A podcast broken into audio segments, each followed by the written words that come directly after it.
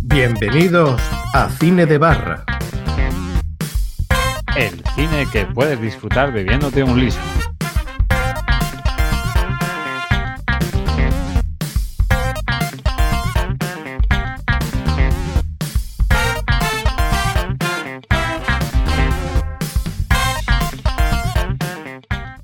Hola a todos y bienvenidos una vez más a vuestro podcast de cine chuflero favorito, Cine de Barra. El cine que puedes disfrutar bebiéndote un liso. Uy, qué, qué, voz, qué voz más rara esa. Y estamos de vuelta después del programa especial de Navidad en el que varios contertulios han quedado presos y no han podido venir. Pero bueno, no pasa nada. Por eso le vamos a dedicar este programa a los policías, que es un gremio al que todavía no nos habíamos metido, de los pocos que nos quedaban. Y vamos a hacer un especial de una sesión doble de Buddy Movies, películas de policías, pero policía alienígena. Vaya, lo más freas que te puede echar la cara eh, eh, la podcastfera. Y para hablar de policía, de alienígena y de cosas raras, pues no puede faltar uno de los pocos contertulios que no está en prisión, Luigi Bercotti. Buena escoria, Luigi Bercotti. ¿Qué tal? Pero bueno, ¿esto qué es? eh, buenos días, buenas tardes, buenas noches, buenas madrugadas, buen lo que corresponda. Eh, pues nada, sí, aquí estamos de patrulla, apatrullando la ciudad con nuestros compañeros alienígenas para ver un poquito que se cuece por, por los bajos fondos, ¿no? A ver, a ver qué hay por ahí. Se te ven ahora mismo en la frente dos antenicas. Dos antenicas, no sé si es por el programa o que no te lo había visto. Y son las glándulas del humor, que las tienes desatadas. Y para subir el nivel después del último programa, que el nivel eh, estuvo bastante bajo, pues tenemos de nuevo a Valdis, que la verdad es que lo pasamos muy bien con el séptimo sello y hoy ha querido repetir. Buenos días, buenas tardes, buenas noches, buenas madrugadas, Vampiro Valdis, ¿qué tal? Hola, muy buenas, pues encantado de estar nuevamente aquí en Cine de Barra con, con vosotros, a, a, hablar de otras películas que no sean películas suecas de los años 50. Bueno, no son de los años 50, pero digamos que son también un poquito, digamos, raritas, raritas o no muy no sé cómo decirla, como de otro planeta, ¿no? Sí, pero son ochenteras. Y pensad que la mayoría del cine que comentáis está siendo ochentero. Entonces, por estadística y por promedio, eh, aunque sean raritas, como, como dice, y sean casi de otro mundo, pues sí que, sí que son muy ochenteras, que son muy propias de este podcast. Sí, estábamos pensando antes de grabación en los siguientes programas y Luigi me decía que podíamos pasarnos a, al siglo XXI. Al siglo XXI, cosa que estoy totalmente de acuerdo. O sea, lo retro mola, pero lo retro mola un poquito. No tanto que lo que ya se hace, se hace cansino. Bueno, y. Cansino de Scorsese. Sí. D dime. Yo, si me, si, me, si me permití, yo iba a sugerir que hiciéramos algún podcast sobre cine mudo. hay, hay, películas muy friki ¿eh? de cine mudo. sí, lo que pasa que luego. ¿Cuál es tu diálogo preferido? bueno, también tienen diálogo, ¿no? Aunque no se ha sí, hablado. Se, se llaman intertítulos. Mira. Mira, ya tenemos dos cosas. Tenemos panoplia e intertítulo. Oye, que me había reservado varias palabras así para ir soltándolas. Sí, porque en el especial de Navidad soltamos pocas palabras, salvo en la radio de la radio del Pinto, pocas cosas dijimos así más de, vocabulario nuevo. Bueno, que esto, se, nos va otra vez de las manos, como siempre. Eh, bueno, yo soy bien alma del mal, que yo nunca me presento, siempre se me olvida, y por lo menos hoy, eh, hoy me he acordado. Y después de toda esta presentación diréis, ¿de qué habla esta gente? Pues lo sabéis porque habéis visto en el título en iVoox y en iTunes de qué va la peli, pero bueno, vamos a hablar de dos películas de finales de los 80. La primera se llama The Eden. ¿Eden o Hidden? Hidden. Hidden. Hidden. The Hidden, en español se le puso eh, la coletilla de lo oculto. Ahora, por si tenía un poquito de, de duda de que iba el tema, un pequeñito spoiler. Una peli de, pues de lo que hemos estado diciendo, de policía y de alienígena, pareja de una buddy movie, pareja de policía y alienígena. Una película de 1987 y la segunda película de la que vamos a hablar es una película de un año posterior, del 88, que se cumplen ya en este recién 2018, 30, 30 añitos, que es Alien Nation. Posiblemente más mala que esta primera, aunque ambas dos son reguleras, entretenidas, pero reguleras. Ahora las vamos a analizar y cada una tiene, tiene su cosita. Bueno, Valdi, ¿qué te parece? ¿Qué nos puedes decir de a nivel técnico, director, actores de esta primera película de la que vamos a hablar, que es eh, Hidden, Lo Oculto, que en versión original era The Hidden. Sí, así es. En, en versión original es The Hidden eh, y la traducción al castellano es Lo, lo Oculto. Eh, el director es Jack Shoulder. eh, bueno, pues un director que tampoco ha hecho películas eh, bastante comerciales o blockbuster o algo así, podríamos decir, ¿no? Ha hecho películas tipo eh, Arachnid, por ejemplo, y ha hecho películas como Pesadilla en el Matrix 2. eh, entonces, no es que sea un director de arte y ensayo, por ejemplo, ¿no? Arachnid, que es española. Eh, sí, Arachnid es Con, con cosa- actores y producción española. Neus Sí, Asensi una- y Pepe es Sánchez. una, una cosa... ¿No, no habéis tenido ocasión de verla? No. No, Bueno, pues yo, yo es que a mí me gustan mucho las películas de estas de tipo serie Z, que son muy malas, muy malas, y esta del principio tenía pinta de, ¿Quién lo de ser diría? una, una- Sí, sí, no, de, de verdad, me, me gusta el cine casposo, eh, de estos que ves lo cutre y lo cutre que, que puede llegar a ser, ¿no? Y esta película es mm, muy mala, es una película muy mala que realmente no sé cómo llega este hombre a, a dirigir esta película, es un reparto eh, muy, muy extraño, como decís con Neu Asensi, ¿no? Y con Pepe Sancho. En fin, eh, una cosa eh, que en el año 2001 hizo, hizo esta película. Eh, pero si tenía ocasión, mm, verla porque, porque, bueno, siempre merece la pena perder tiempo con una fricada de, de este tipo, ¿no? Y no mucho más, la verdad es que Enf- enfocado a la televisión, sobre todo, ¿no? A TV Sí. Movie. mucho telefilm, efectivamente, y, y la verdad es que poca cosa más. Tampoco hizo una historia de la cripta, un episodio de historia de la cripta, poca cosa más, porque después de, de Hidden, pues prácticamente ha hecho un par de cosas más en cine. Y, y no, no sé, no sé por qué no lo vuelven a llamar, porque la verdad es que tampoco el hombre no tenía una trayectoria. Vamos, la, la, la filmoteca no le va a dedicar un monográfico próximamente, ¿no? Difícilmente. lo, veo, lo veo complicado, lo veo complicado que, que- que le dediquen un especial a este director. Pero sin, em- sin embargo, eh, mm, la dirección que tiene en la película, eh, yo creo que es bastante correcta. Yo creo que no, que no se le puede achacar ni, ez- ni errores, tampoco excesivos aciertos. Pero la dirección es eh, Hidden, yo creo que es bastante correcta y buena. Sí, a nivel técnico eh, se puede decir que es profesional, pero tampoco. A ver, quiero decir, tam- tampoco me parece que sea algo como decir, guau, qué planos que hace. Es decir, mm, la colocación de la cámara tampoco que sea una cosa muy, muy espectacular. Hay, hay algún momento mm, que no sé si estaría en el guion o no estaría en el guion, o si es creación del propio director, que sí me parece.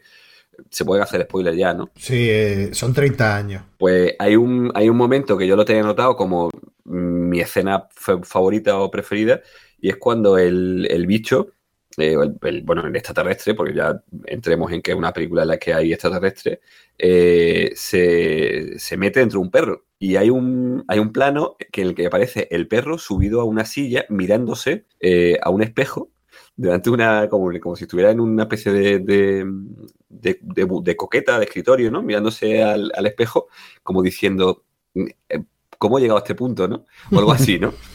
Y, y ese plano me parece muy bueno. O sea, realmente no sé, por eso digo, no sé si estaría en el guion, eso del espejo, el, el perro mirándose al espejo y planteándose en qué momento me he tenido que meter dentro de un perro.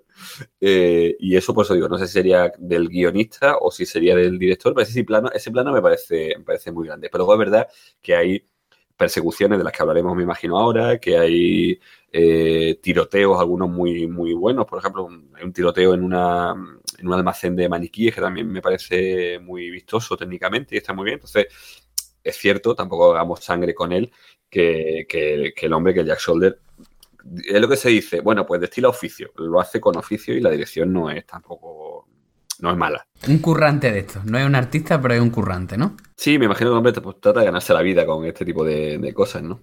Ya, hombre, eh, probablemente de todas las películas que, que tiene, por supuesto no las he visto todas, pero la película que tiene esta es la más eh, conocida. Tampoco es que fuera una película que en su momento, en los años 80, fuese, un, como decís vosotros, un pelotazo. Fue una película discreta en términos de taquilla. Eh, se llevó casi 10 millones de dólares siendo una peli de bajo presupuesto. O sea, no está, no está mal para... No, pero, para... pero, pero, fuera de Estados Unidos no, no fue una película eh, apenas conocida. No, es no, decir, no. Uh -huh. Por eso que en Estados Unidos, pues bueno, tuvo un recorrido 10 millones de dólares, pero luego después no, no mucho más. Eh, no es tampoco una película que hiciera mucho dinero fuera eh, de, de, los circuitos habituales de, de, Estados Unidos. ¿no? Al fin y al cabo, una película destinada a cine palomitero. Yo recuerdo de, de haberla eh, alquilado. Eh, en esta ocasión yo soy de nuevo el culpable, como pasó con Orgasmo y Basketball. Yo soy el, el culpable de haber traído a cine de barra eh, estas dos películas, sobre todo esta primera, la de Hidden. Y yo recuerdo de haberla alquilado en el videoclub y, y, que a mí me gustó mucho. Lo que pasa que no he vuelto a verla y, y por las cosas estas que te que ahora con tanto retropalotismo y tanto ochentero por todos lados y tal, pues se me vino a la cabeza y digo, mira, pues podríamos hacerlo y además una excusa para volver a ver la peli y, no la había visto pues en 30, 30 años en 28 años o algo así. Y la verdad es que no me ha parecido una peli mala para lo que es la peli, que no es que sea una peli pelotazo, es lo que te he dicho. Un blockbuster, como. Bueno, es que ni siquiera blockbuster, es palomitera y, y punto para echar un rato. Pero me ha parecido entretenida y que no ha envejecido excesivamente mal. Hombre, a mí el, los momentos los momentos de intercambio del bicho, no sé, lo, no, me, no me terminan. Eso sí me parece que ha envejecido un poco. El rollo de efectos especiales y tal no se ve a día de hoy muy actual. Pero no, no, no te da vergüencita. ¿Vale? No está bien hecho, pero no, o sea, no está bien hecho, está bien hecho para la época, pero no es una cosa que digas tú, no es un, un CGI, está hecho uh -huh. con, no sé si será eh, silicona o plastilina, bueno, plastilina, eh, eh, plástico, uh -huh. pero no es un CGI, un efecto especiales que te canten, que digas tú, hostia, el croma de fondo, vaya puta mierda, no, dices tú, esto no queda ah, bien. El, el, lo que había, lo que había. En, relación con eso que, que, decir, yo estoy de acuerdo que, que la película no, no, ha envejecido mal, o sea, es digna, me parece una película digna, ochentera, pero me parece una película que se puede ver y que no te, no te chirría. Y en cuanto a los efectos especiales que comentáis, eh, sí que es verdad que los efectos especiales son cutrecillos, eh, son... Eh, si recordamos, por ejemplo, del año 82, es decir, de unos cuantos años antes, la película de La Cosa de Carpenter, no estamos hablando del mismo presupuesto, por supuesto. Carpenter tenía más presupuesto dentro del presupuesto en el que Carpenter se solía mover habitualmente, ¿no? Eh, pero tenía probablemente tuvo más presupuesto que, este señor a la hora de hacer esta película, ¿no?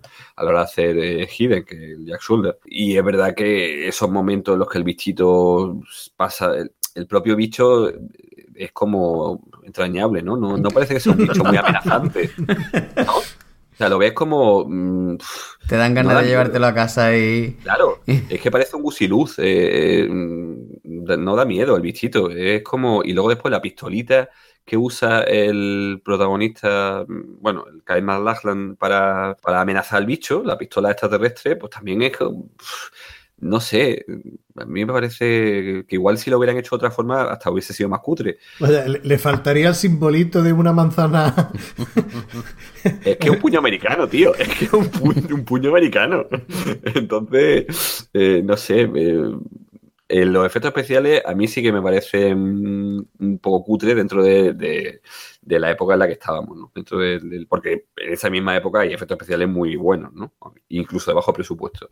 Entonces, la película está bien, me parece que es entretenida y, bueno, se puede ver hoy día sin que diga, sin que te saquen los ojos, pero Mm, hay cosas que sí que no han envejecido muy bien, como lo de los efectos especiales. ¿no? Y lo del propio bicho, la concepción del bicho, yo creo que quizás ha sido errónea. Cuando has dicho, una pregunta, cuando has dicho antes, sí, la película no está mal para lo que es, una película, no sé qué, no sé cuánto, y ha utilizado ochentera como, como adjetivo.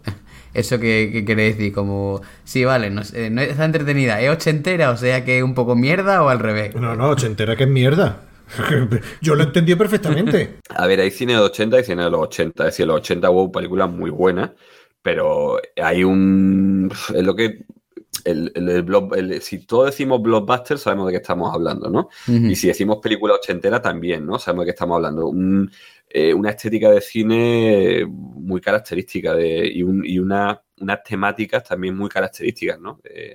bandas juveniles, acción, eh, no sé, igual, yo creo que si hablamos de cine ochentero, todos más o menos sabemos un poco de qué estamos hablando, ¿no? no es, de hecho, no, no creo que sea un término que yo haya acuñado. No, no, pero es que, es que me ha sonado un poco como... Despectivo. Sí, exactamente. Claro, es que, es que ha sido un poquito así como debe de ser. No sé, pero a ver, el, el, el, cine ochentero, dentro, dentro de lo que es el cine comercial... Luigi, el yo comprendo que tú seas el de la sección de cosas que no hacen sentir viejo y que te molan los 80. Pero creo que no es el momento de abrir, de abrir un debate sobre las maravillas de los 80. De hecho, mm, mm, y me gustaría pedirle a Baldi que cerrara este punto y que continuara con el reparto o con otros aspectos técnicos de la película. No creo que sea el momento de hablar de las maravillas de tu amada. Bueno, aplazamos, aplazamos el debate entonces.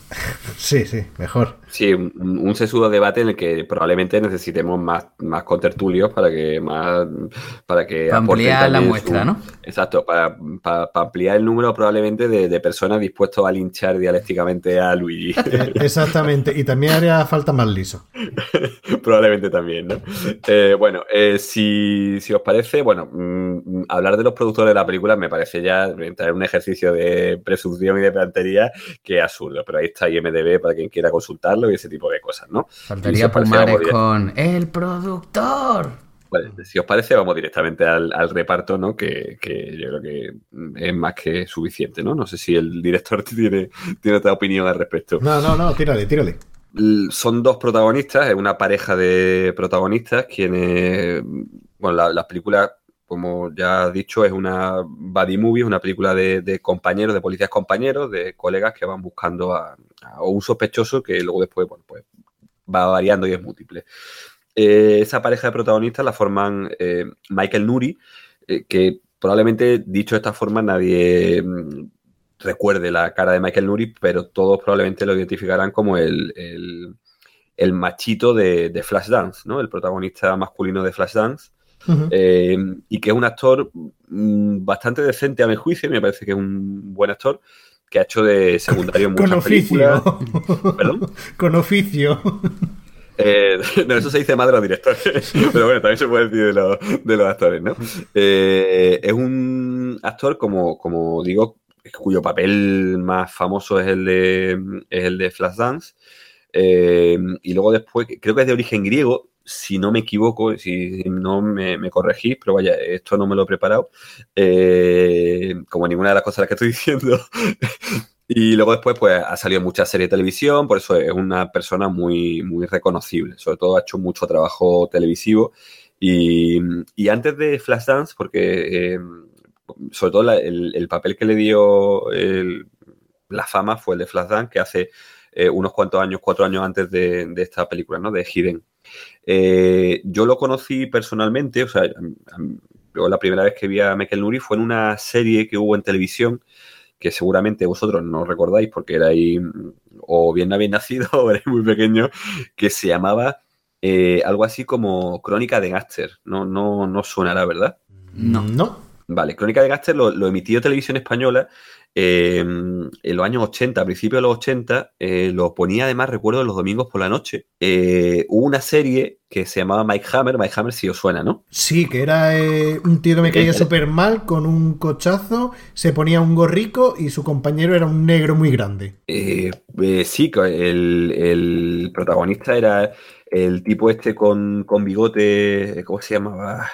Uh, Stacy Kitsch, no, no, bueno, eh, Mike Hammer es un personaje de, ficción, ¿no? Eh, una, mm, digamos que está basado en unos relatos de, de, Mickey Spillane y, Mike Hammer es un personaje que yo creo que hoy difícilmente tendría encaje en cualquier televisión del mundo, porque, eh, bueno, igual en, en Tayikistán sí, pero porque es un personaje muy machista, es un personaje... ¿Un torrente de la vida? Eh, pero no tan casposo, no tan cutre. Eh, pero digamos que sí, que es muy misógino, es muy racista, es muy, muy mm, americano, republicano, de estos de, la América profunda. Y, pero un tío duro que vive, no recuerdo ahora mismo si vive en Chicago, Nueva York, no sé dónde. Sí, mucho frío, ¿no? Porque a mí, me, o sea, yo lo recuerdo con, con un gorro de lana. Cuando he dicho el gorrico era un, un gorro de lana hasta la oreja. Pues no sé si estamos hablando del mismo. Yo el, el, Mike Hammer que recuerdo lleva un gorro típico de estos de los años 50, estos de las películas de detectives. Y va siempre con una, con una mm, sobaquera donde mete la pistola, un pedazo de pistolón y con corbata. Y igual estamos hablando de distintos Mike Hammer. No, no, no, me estoy confundiendo con otro. No, estaba hablando de McLeod, a lo mejor. Sí, o el que sea, pero era un tío que no tenía pinta de no, no, Mike Hammer además siempre se lía hostia, es decir, es, el, típico machito que va de eso, de, chulo, de perdona vida, y que su secretaria era una señora, una rubia esta con un volumen pectoral impresionante y por supuesto estaba rendida a sus pies, en fin, era, es una de estas mm, series que basada en el estereotipo, en el personaje, como digo, de, de, de y que hoy día veríamos como alguien de difícil encaje, como digo, ¿no? Bueno, pues esta serie en España tuvo mucho tirón. My la gente lo veía y yo recuerdo que, lo comentábamos en el colegio. Digo, tío, ¿viste My la noche?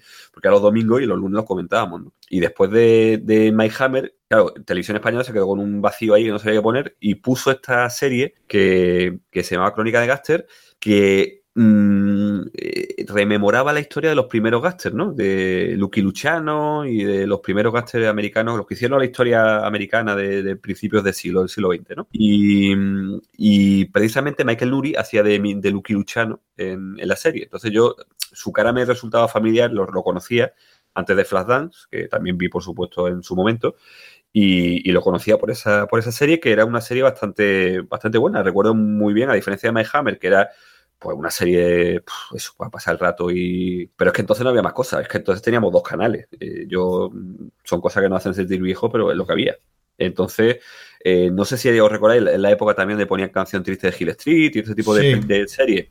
Bueno, pues, pues pusieron esta serie y ahí salía eh, Michael, Michael Nuri. Si que vos muy abuelo cebolleta, me lo decís, me cortáis, ¿no? Pues no, no, no, no, está bien estas cosas. También ponían Mash, ¿no? Que era Sí, pero más recuerdo que lo ponían, que no sé, los jueves por la noche. No, ya ahí no, ya ahí no llego yo, vamos. Con Alan, con Alda, por supuesto, y, con Morritos Calientes, que era la, enfermera. Eh, no, era médico ella eh, también, me parece, ¿no?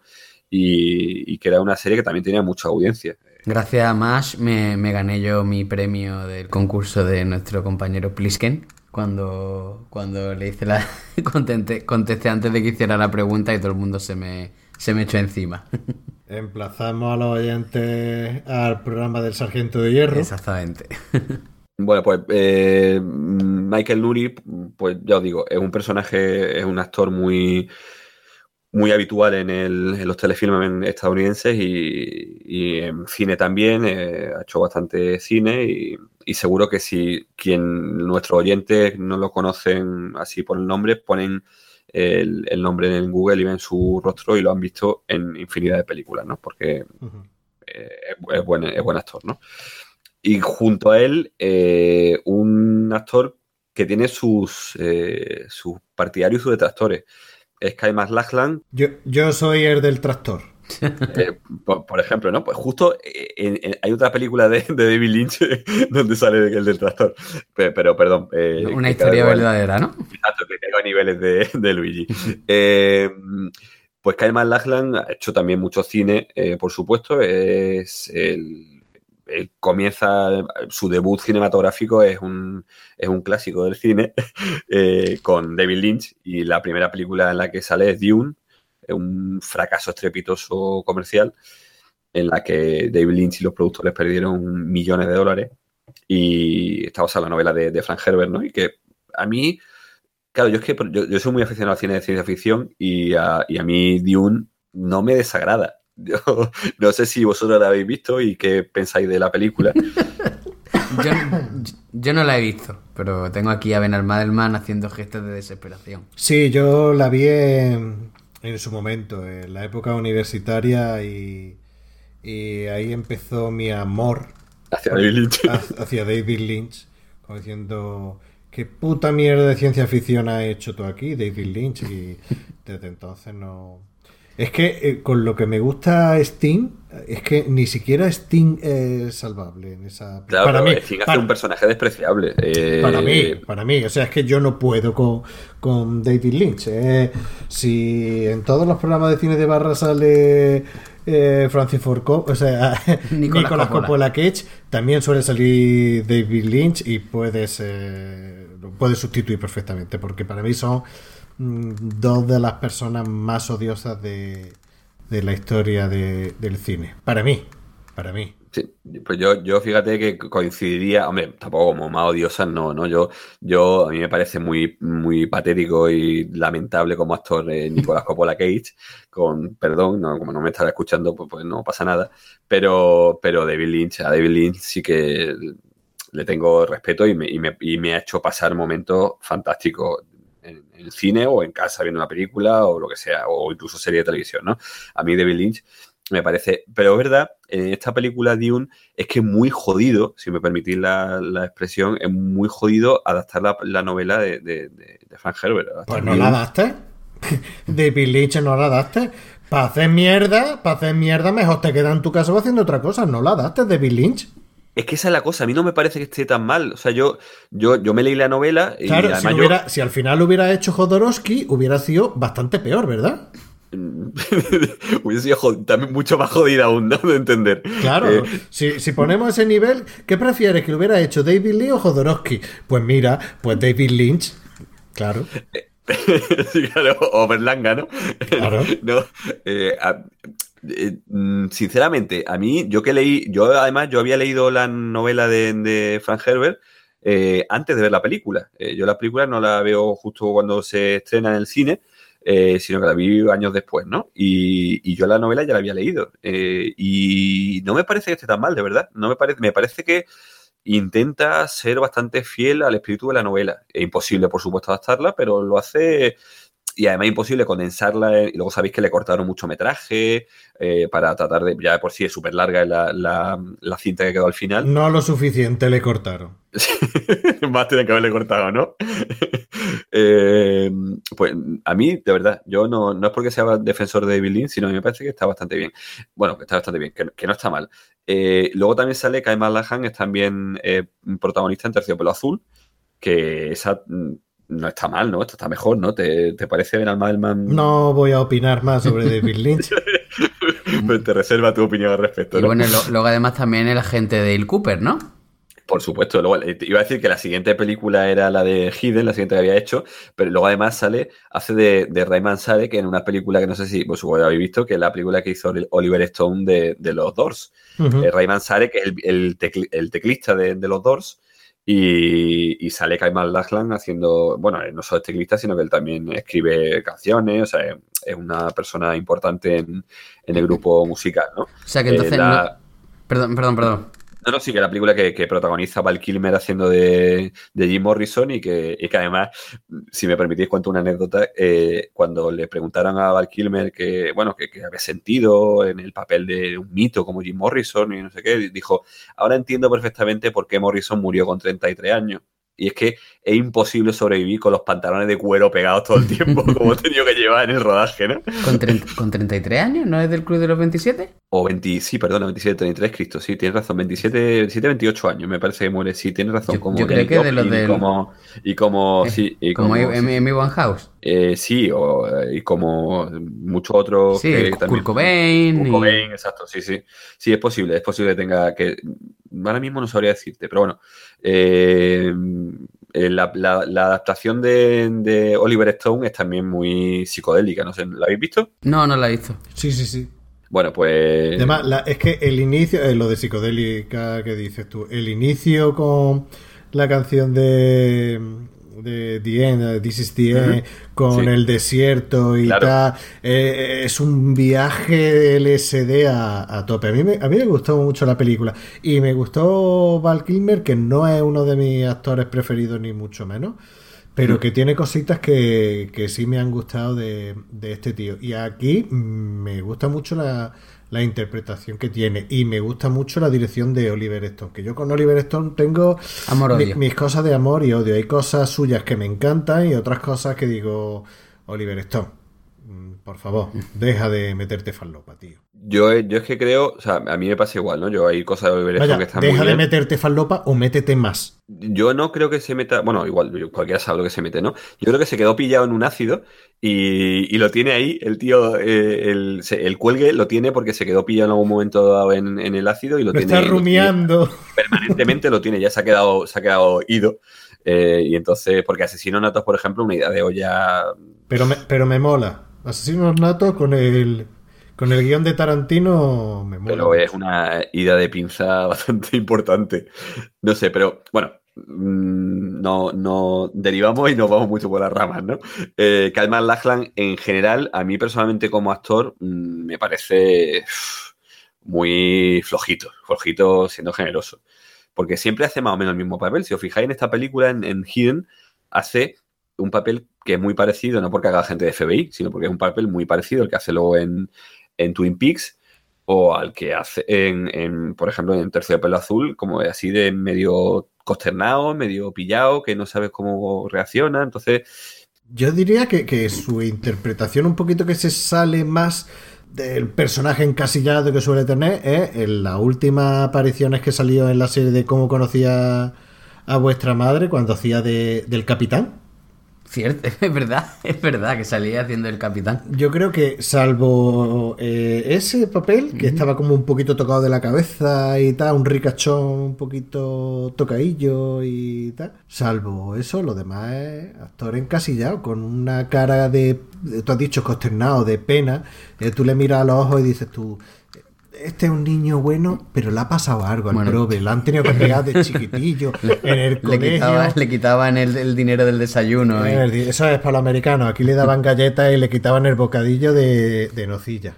No sé, yo, yo, yo tampoco veo que el, pa- que el papel sea tan parecido al de, al de Twin Peaks. No sé, en el Twin Peaks es como más redicho, más, más estirado. Que por cierto, en, en The Hidden es reseñable el pelazo que se marca que se marca este hombre, vaya. Siempre lo he tenido. o sea, Sí, siempre pero- ha tenido pelazos, sí. Pero en, por ejemplo en, en Twin Peaks pues iba más como repeinadillo con la con la con la gomina y todo eso. ¿no? Para mí es que bueno este hombre yo es que soy muy fan de Twin Peaks. Yo la, la verdad es que cuando, cuando la pusieron en su momento a mí me... Luigi, ¿quieres que te diga cuándo vamos a hacer un especial de Twin Peaks? Cuando yo le edite, ¿no? Cuando tú lo edites. Yo, eh, si, me, si me permite, eh, a mí sí me parece que el, que el agente especial del Cooper mm, es también un poco paraete. Es decir, eh, si recuerda las conversaciones que tenía en la WR con, con Shelly, por ejemplo, con la camarera. Pero ¿por qué y- cojones estamos hablando de David Lynch en el programa de The Hidden? Porque sale el protagonista, tío. Señor director. Venga, termina, termina con... Bueno, eh, no, quiero decir que a mí sí me parece que. Pero porque forma parte de su idiosincrasia de paraete. O sea, es como si le faltara un herbol o si fuera 125 eh, voltios, ¿no? O si fuese un poquito más despacio y, y, y- y es el papel que hace también en Dune y el papel que hace. eh, no sé, me, me recuerda un poquito. Y luego Luego, cuando, cuando Audrey se le tiraba los brazos y él... Claro, Bueno, ¿qué más actores tenemos? Además de... Pero, pero un segundo, de so- solo- Kyle solo una, MacLachlan. una- una curiosidad, una curiosidad solo. ¿Tú sabes, tú sabes por qué la rechazó, por qué rechazó a Audrey eh, Dale Cooper, ¿no? Eh, Pero vamos, que no, que no, que no. Eh, Esto, esto va a, off topic espera, lo habláis. espera, En off topic lo Sí, habláis. Eh, No, no, era, no. era porque él en aquel momento él estaba de pareja con la otra. ¿Cómo se llamaba la otra? No me acuerdo. Con La- Charlie. Que te lo voy a cortar la edición, que no. con, la- con Donna, con Donna Hayward. Exactamente. Y, y la otra se puso celosa, ¿sabes? Y, y al final, pues. Ah, me, me- está hablando de la vida real. Sí, sí, sí, sí. Ah, vale, De- perdona, de- es que no sabía que me estaba diciendo. No, sí, sí. Ah, no, no sabía yo que, que había tenido. Sherilyn Fenn había intentado algo con, con Kyle MacLachlan. N- No, a ver. No, yo sí sé, sí sé que fue pareja durante mucho tiempo de Lara Flynn Boyle, de la chica de Eso, Donna. Lara Flynn Boyle, coño. Y era, muy- era una chica guapísima. Mm.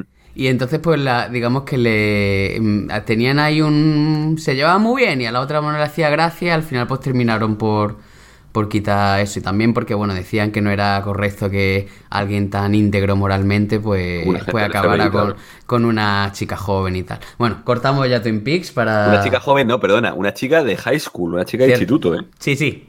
Por eso, que me- es peor. sí. Eh, sí, Eh, Estos, son, el señor director. estos son los dos actores protagonistas, ¿no? Menos mal, que menos mal que el reparto es cortico. Eh, sí, luego eh, después hay también eh, otro personaje que sale, esto seguro que también le va a gustar mucho al, al señor director, que es Chris Mulkey. Chris Mulkey sale al principio haciendo de, de Jack de Bris, es decir, el primer... El, el prim- el primero que se ve coge un coche y que se pone a correr y que hay una persecución de coches, ¿no? Y que, que está en un banco y que asesina, dispara así a, a sangre fría a todo el mundo.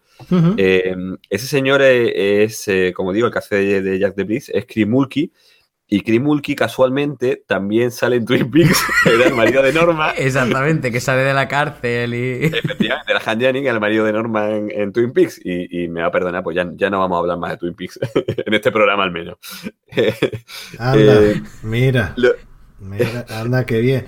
Pero, ¿y si...? O sea, ya lo que faltaría es que Michael Nouri hubiera salido también en Twin Peaks.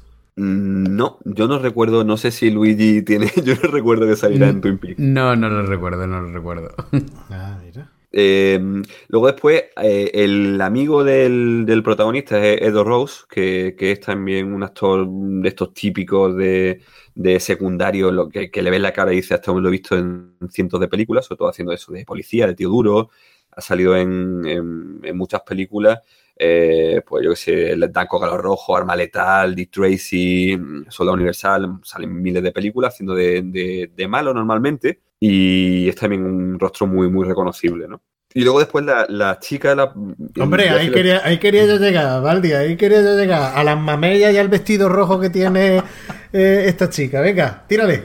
Eh, la chica, no voy a decir protagonista, porque no, en realidad no es protagonista, sale como 15 minutos en la película. Eh, la chica de la película es Claudia Christian. Eh, Claudia Christian hace de, de chica de, de un club de striptease. Eh, hace de, y como tal, pues Es que en una buddy movie, si no aparece una escena en un club de striptease, no es una buddy movie. Sí, lo- eh, además, precisamente en las dos películas que vamos a comentar hoy hay escenas de, de club de, de striptease, o bueno, mm, sí, de club de dudosa reputación, ¿no? Como, Sí, sí. como se dice. Y, y esta chica pues lleva un vestuario, mm, me va a perdonar Luigi, pero muy ochentero, porque es bastante cutre el diseño de, de la ropa que me lleva, sobre todo recuerdo un sí, modelito. pero, sí, pero se le ve el culeri, o sea que... Sí, sí, se le ve, pero porque tiene, es descapotable por ahí. O sea, tiene como una especie de V o de corte por el, para que se le vea perfectamente el, el trasero, ¿no? Vaya, yo lo tengo puesto entre una de mis escenas preferidas. Falta aquí. Todavía lo tengo puesto en fondo de escritorio. fal- Lo- lo tengo- Falta apliquen para decir heteropatriarcado. O sea, yo, yo esa escena me, me moló tela. Además, tanto esa como cuando se toca las mamellas en el coche. Pero bueno, es que todavía no hemos hablado de qué va la historia de la película, de cuál es la sinopsis, y termina con el, Voy- con voy el reparto terminando. y ahora, y ahora analizamos. Voy terminando porque no quiero que esto llegue a las cuatro horas como el del séptimo sello. Sí, y además que, no, Eh, que no da para cuatro horas esto. Bueno, si nos ponemos a hablar de Twin Peaks, seguro. A ver, No hay huevos, ¿no? no, va a ser que no. Eh, bueno, pues Claudia Christian eh, es una actriz, mm, bueno, la verdad es que no es que sea muy buena actriz, por lo menos en la película no demuestra sus dotes eh, actorales. Eh, y la verdad es que ha salido mucha, también en mucho telefilm americano, no ha hecho tampoco muchas películas eh, conocidas, hace de secundaria en algunas de ellas, sobre todo mucho cine, como digo, mucho telefilm, pero sí que hay una película que me gustaría especialmente rescatar para, este programa. Y es que sale una película que se llama Never on Tuesday, Nunca en Martes, del año 1989, es decir, solo dos años después de haber hecho The Hidden. Es una película de Adam Rifkin, es una especie de, road movie, eh, donde ella va conduciendo un coche y choca con otro coche con, que conducen dos, fulanos, ¿no? Bueno, pues eh, esta película, eh, y, bueno, y luego después chocan y se quedan ahí parados en mitad del desierto y, la película va sobre las cosas que le pasan mientras están ahí parados en mitad del desierto y... Supongo que será una comedia, no la he visto, será una comedia, ¿no? Eh, o intentará ser una comedia. Eso, sí, mejor, sí, mejor. Es un intento de, comedia porque la, la película. Intento frustrado. Eh, frustrado, frustrado me quedé yo cuando vi eso. Eh, es una película mm, indescriptible, porque la película se basa en, ver eso, la, panoplia de personajes que van apareciendo. Uy, perdón, me gusta panoplia. La panoplia de personajes que van apareciendo y que son a cada cual más loco y más pirado, ¿no? Y entre esos personajes, eh, ya os digo que la protagonista es Claudia Christian, aparecen, por ejemplo, Nicolas Coppola Cage, ¿no? que hace de, un, loco que aparece con un coche con un descapotable de color rojo y que además lleva una especie de nariz falsa, como ortopédica, una cosa muy, muy extravagante. aparece Cary Ilwes, por ejemplo, del que ya habéis hablado bastante en distintos programas de, de cine de barra. Hmm, Top Gun, ah. eh, uy, Top Gun, en Hot Shot y en La Princesa, Prometida. Efectivamente, aparece Jude Nelson, eh, que también eh, habéis hablado de él. El Club de los Cinco. Exacto, y aparece Charlie Sheen y Emilio Esteve. es que es la película idónea para cine de barra. Vamos, el, roster completo, vaya. sí, sí, sí. Desde luego, es una película que cuando, cuando dije, ah, mira, pues esta película, además, yo invito a los oyentes que, le echen un vistazo porque está en YouTube. Eh, completa en versión original y subtitulada al castellano, es decir, que debe haber algún fricazo de la vida que la ha ripeado, que la tenía en VHS, que la ha ripeado en España, estoy hablando de España seguramente, y no solo que la ha ripeado, sino que ha decidido que la iba a subir a YouTube, y la ha subido a YouTube. ¿Cuántas visualizaciones tiene? Ay, pues no sabría decirte, no sabría decirte porque, porque la vi, bueno, justo después de ver Hidden, estuve mirando un poco el, cast, ¿no? Y dije, ay, voy a mirar esta, y cuando ya vi eh, que estaba esta película, o sea, vi el, reparto de esta película y vi que además estaba en YouTube, pues no, se me ocurrió... La, tengo que ver, la tengo que ver. Totalmente, yo tengo que verla, tengo que verla, pero no, no sé Sí, si me das un instante, a lo mejor te la, te la puedo, te puedo decir el número de reproducciones. aprovecho mientras que mira el número de, de reproducciones para lanzar el reto. A ver si, si el resto de colaboradores y, y vosotros dos tenéis huevo de, de hacer un programa con esta película, poner la película de fondo y verla y comentarla. Hacer el director's cut y el audio comentario de cine de barra, porque con ese reparto es que es todo. O sea, lo único que faltaría ahí es un cameo de Kelly LeBrock. De Kelly LeBrock o que la producción o fuera de Mel Brooks. O sea, eh, o incluso de David Lynch. Algo de, bueno, David Lynch tiene el desierto. Y, o sea, le, pega más a David Lynch que a Mel Brooks, ¿no? La, la película tiene en YouTube tiene 2015 visualizaciones, de las cuales probablemente 15 son mías, ¿no? Eh, yo, la verdad es que es difícil porque tiene, se ve que la copia eh, es una copia en VHS, eh, está muy quemada, es decir, tiene mucha luz y entonces a veces cuesta, por ejemplo, la, parte de, de Nicolas Cage es difícil de, identificarlo, se ve que es él, pero mm, la película ya es difícil de por sí, ¿no? No quiero tampoco que la gente me odie más de lo que me debe odiar por escucharme, así que tampoco, yo simplemente lo comento, está ahí, y incluso hay gente ahí que ha comentado la película, hay comentarios en YouTube a la película, hay tres comentarios. Y, bueno, eh, sí que, que, sepáis que está ahí, ¿no? Que es una película muy propia para, cine de barra, por, por su. por todo. Con los dos hermanos de distintas madres, ¿no? bueno, eso es lo que decía. En fin. Eh, y luego después en el reparto, pues eh, no hay mucha más gente que No, comentar. yo creo que, que ya se puede arrancar Luigi a, a decir de, de qué va esta peli así brevemente. Te recuerdo, Luigi, brevemente. Ah, no, sí, pero perdona, perdona. ¿Puedo, puedo hacer una, una, una- Me acabo de acordar. Eh, hay un sujeto que aparece en la película que es conocido actualmente, pero que entonces no lo era, y que, y que es Dani Trejo. Eh, Ah, sí, sí, sí. Machete. Machete. el-. Todos, conocemos, todos lo conocemos como ¿Cuál- Machete. ¿Cuál es Dani Eh, Trejo? Dani Trejo sale como un preso Como- en la cárcel. ¿Eh? Exacto. Hay un, hay un momento que está en los calabozos de la Ah, pues no- no, comisaría. me fijé. Y, y de hecho tiene incluso hasta una línea de diálogo. Dice algo así como, jo, el hippie o algo parecido, ¿no? Le dice a... eh, Y, y es, y es Machete, es Dani Trejo, que como, como digo, es Machete, también sale en, en la... Es que revisando aquí el este me, me he acordado. Y Mm. nada más, ya lo dejo con... Después ya, ya el casting ya es, es suficiente. El casting. Bueno, la sinopsis. Pues bueno, la película básicamente eh, consiste en un, en un par de policías que eh, bueno, uno de ellos es del, del FBI, como bien, como bien hemos estado comentando antes, y, y viene pues a echar una mano con un, con un eh, a, un- a la policía local, ¿no? Lo cual es siempre un, es un estereotipo, ¿no? Que siempre suele haber fricciones y tal, pero bueno, en este caso parece que se acaban llevando bien eh, y eso. Y la cosa es que van buscando a un, a un asesino y, y bueno, cuando, cuando ven, cuando por fin parece que el asesino lo tienen ya bajo, bajo llave porque ha tenido un accidente con el coche y, lo tienen en el hospital, pues resulta que resulta que lo encuentran muerto y, y que se ha ido, se ha ido del hospital, de la cama del hospital, el, el señor mayor que estaba al lado.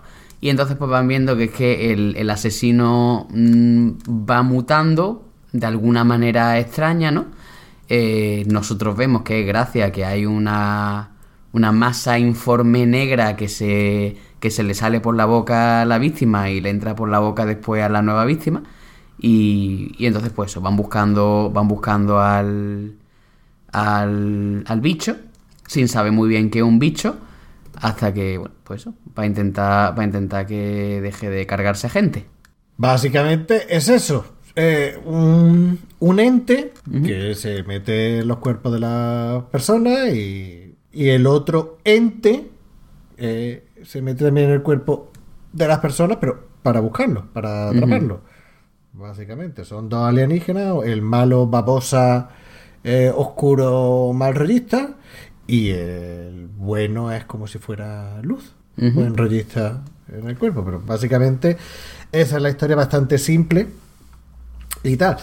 ¿Qué os pareció la película? Porque ah, ya, ya hemos comentado que ah, no ha envejecido excesivamente mal, que tiene su- sus cosas, pero yo he encontrado muchas cositas que, que me han molado. A mí me han recordado mucho la peli, ah, porque, porque está ambientada en Los Ángeles, al igual que Alien Nation. Y a mí me ha recordado mucho a- al GTA, al juego del GTA, eh, al San Andreas y al GTA V, eh, los dos que están am- ambientados en A, Los a Santos. mí, a mí me, ha, me ha recordado otro videojuego, ¿De acuerdo? al Outrun. Por los Ferrari, los Sí, coches los antiguos. Ferrari, las persecuciones ahí. Coches antiguos, Mm. que esa es otra, que salen un montón de, de Ferrari, sale eh, el, el Porsche, el Porsche, está que te caga. Eh, o sea, más ochenteros los coches que hay deportivos y tal, están que te caga. Aparece también un Lamborghini, aunque no, no llega a ver persecuciones con los Lamborghini. Esa parte la verdad es que, que está muy bien. Y los Ferrari antiguos molan que te cagas. A mí, si me, si me permitís, la parte del inicial de las persecuciones, eh, de la, bueno, la persecución, de la persecución de coche inicial, porque luego después hay otra, pero ya no es igual que la, que la primera. La primera, la más espectacular, me recuerda muchísimo, y estoy convencido de, de que el director se ha inspirado en ella, a, a Bullet, que es una película del año 68 de, Steve McQueen. Steve ¿no? McQueen. Efectivamente, de, de- de- estaba pensando en el director, de Peter Yates y el protagonista es Steve McQueen, ¿no? Y es la primera película en la que hay una persecución de coches de este tipo, si no recuerdo mal era por San Francisco, además, la, Sí, la sí. persecución, Eh, y, y, ha sido modelo de imitación de muchas películas posteriores que han imitado ese, esas persecuciones. Con un Formusta. trepidantes y que luego después se repiten en Fast and Furious y en este tipo de películas de persecuciones, ¿no? Y es que además hay escenas muy, muy calcadas, ¿no? Como, por ejemplo, cuando van, hay dos operarios que van con un cristal, con un vidrio y, que el coche pasa por medio y cosas de este tipo y, saltos de los coches que son muy, muy parecidas a, a Bullet y estoy seguro de que hay, hay, pues hay homenaje. hay un homenaje claro del director a, Bullet. Hombre, faltaba la maravillosa banda sonora de, de Lalo Schifrin. Pero... Bueno, la banda sonora eh, de la película, mm, bueno, eh, si queréis hablamos de ella, ¿no? A mí lo que me, lo que me hace mucha gracia eh, es que al, bicho al extraterrestre no le gusta el country.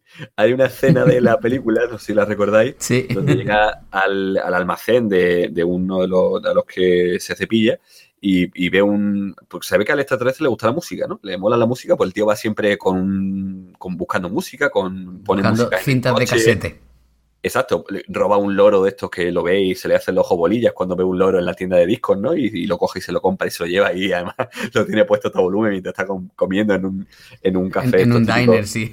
Exacto, en un diner típico americano, ¿no? Y o sea que se ve que la música le mola. Y, música cañera, ¿no? Eh, música rockera. Así, rockera fuerte, ¿no? Eh, sí, pero, pero rockera fuerte ochentera. ¿Vale? Un, un poquito glam, un poquito glam. Un poquito glam. Sí, ese heavy así, tipo, no sé, Bon Jovi y ese tipo. No, eh, y me hace mucha gracia porque eh, pone él, cuando llega a casa de, al almacén de ese tío, pone, ve un, es un equipo de música, pone la música y aparece, pone una emisora de radio y aparece country, ¿no? Y, suena un poco de country y se mosquea y le pega, no sé si le pega un tiro o coge y lo tira, ¿no? creo, Que lo, creo que lo tira al suelo, sí. Lo tira al suelo, ¿no? Y con, con, mucha mala leche, ¿no? Como diciendo, esto no es lo que me gusta, ¿no? y, pero en cambio le gusta, por ejemplo, eh, The Lords of the New Church, que, que, es un grupo, o sea, de todos los que he escuchado, el único que he identificado es este grupo, que no sé si lo, si lo conocéis, es un grupo eh, medio americano, medio, medio inglés, eh, el que estaba Brian James. No sé si, sabéis, ¿no? No suena. No, no. Brian James es uno de los míticos fundadores de, los Damned, de, de Damned, ¿no? que es un grupo de, los iniciadores del, punk, ¿no? ¿Tampoco? No, pues no. Yo, yo, la canción de Eloís de Tino Casal, sí, ¿no? Sí. Bueno, pues Eloís es de The Damned, es una canción que Tino Casal adapta de, este grupo inglés, de los Damned, se llama de The Damned, ¿no? Y, Brian James, como digo, es uno de los fundadores de The Damned y luego después funda, cuando se va del grupo, funda el, el The Lords of the New Church, que es uno de los, de los grupos que suena en, la película con una canción que se llama eh, Chica Negra, Chica Blanca, Black Girl, White Girl. Nos viene estupendamente que hagas todo esto porque luego cuando hagamos un cine de un vinilo, de, barra, tenemos el corte, lo ponemos ahí. No, yo, yo me quedé con, que hay varias canciones de, un grupo que canta. A mí, eh, eh, una de las manías que tengo, bueno, manías, gustos que tengo. A, a, mí me flipa el rock, el metal, el rock progresivo, thrash metal todo lo que quieras que tenga guitarra súper distorsionada y que no tenga voz de falsete ni voz de pito, me mola. Y... Pero no me gustan las mujeres, la voz de mujer en el rock. No es machismo ni nada, sino que, no me gusta. Y hay un grupo que tiene varias canciones que se llama Concrete Blonde. Y, suele, suele sonar, eh, o sea, aparecen varios, varios fragmentos de canciones eh, eh, la película. No sé si conocía eh, ese grupo, Concrete Blonde. Yo, yo, no lo conocía y me pareció bastante chungo, sinceramente. chungo, chungo pero, pero, no del este mola más, el oeste mola más, sino de, chungo de, de, calidad, de calidad baja. Sí, sí, de ochentero malo, sí. De ochentero como los Europe y cosas de este tipo. Bueno, pero no hace falta que, que redundes ochentero. No, no. valga, la rebusnancia, ¿no? Tienes razón, sí. Mira, volviendo un poquito a, lo de los coches, los Ferrari y tal. Mira, hubo un momento en, el que yo me quedé con el culo torcido que prácticamente. Y además que no lo recordaba, porque cuando lo vi de Chinorri seguramente no le presté atención o no sabría lo que era eso y tal.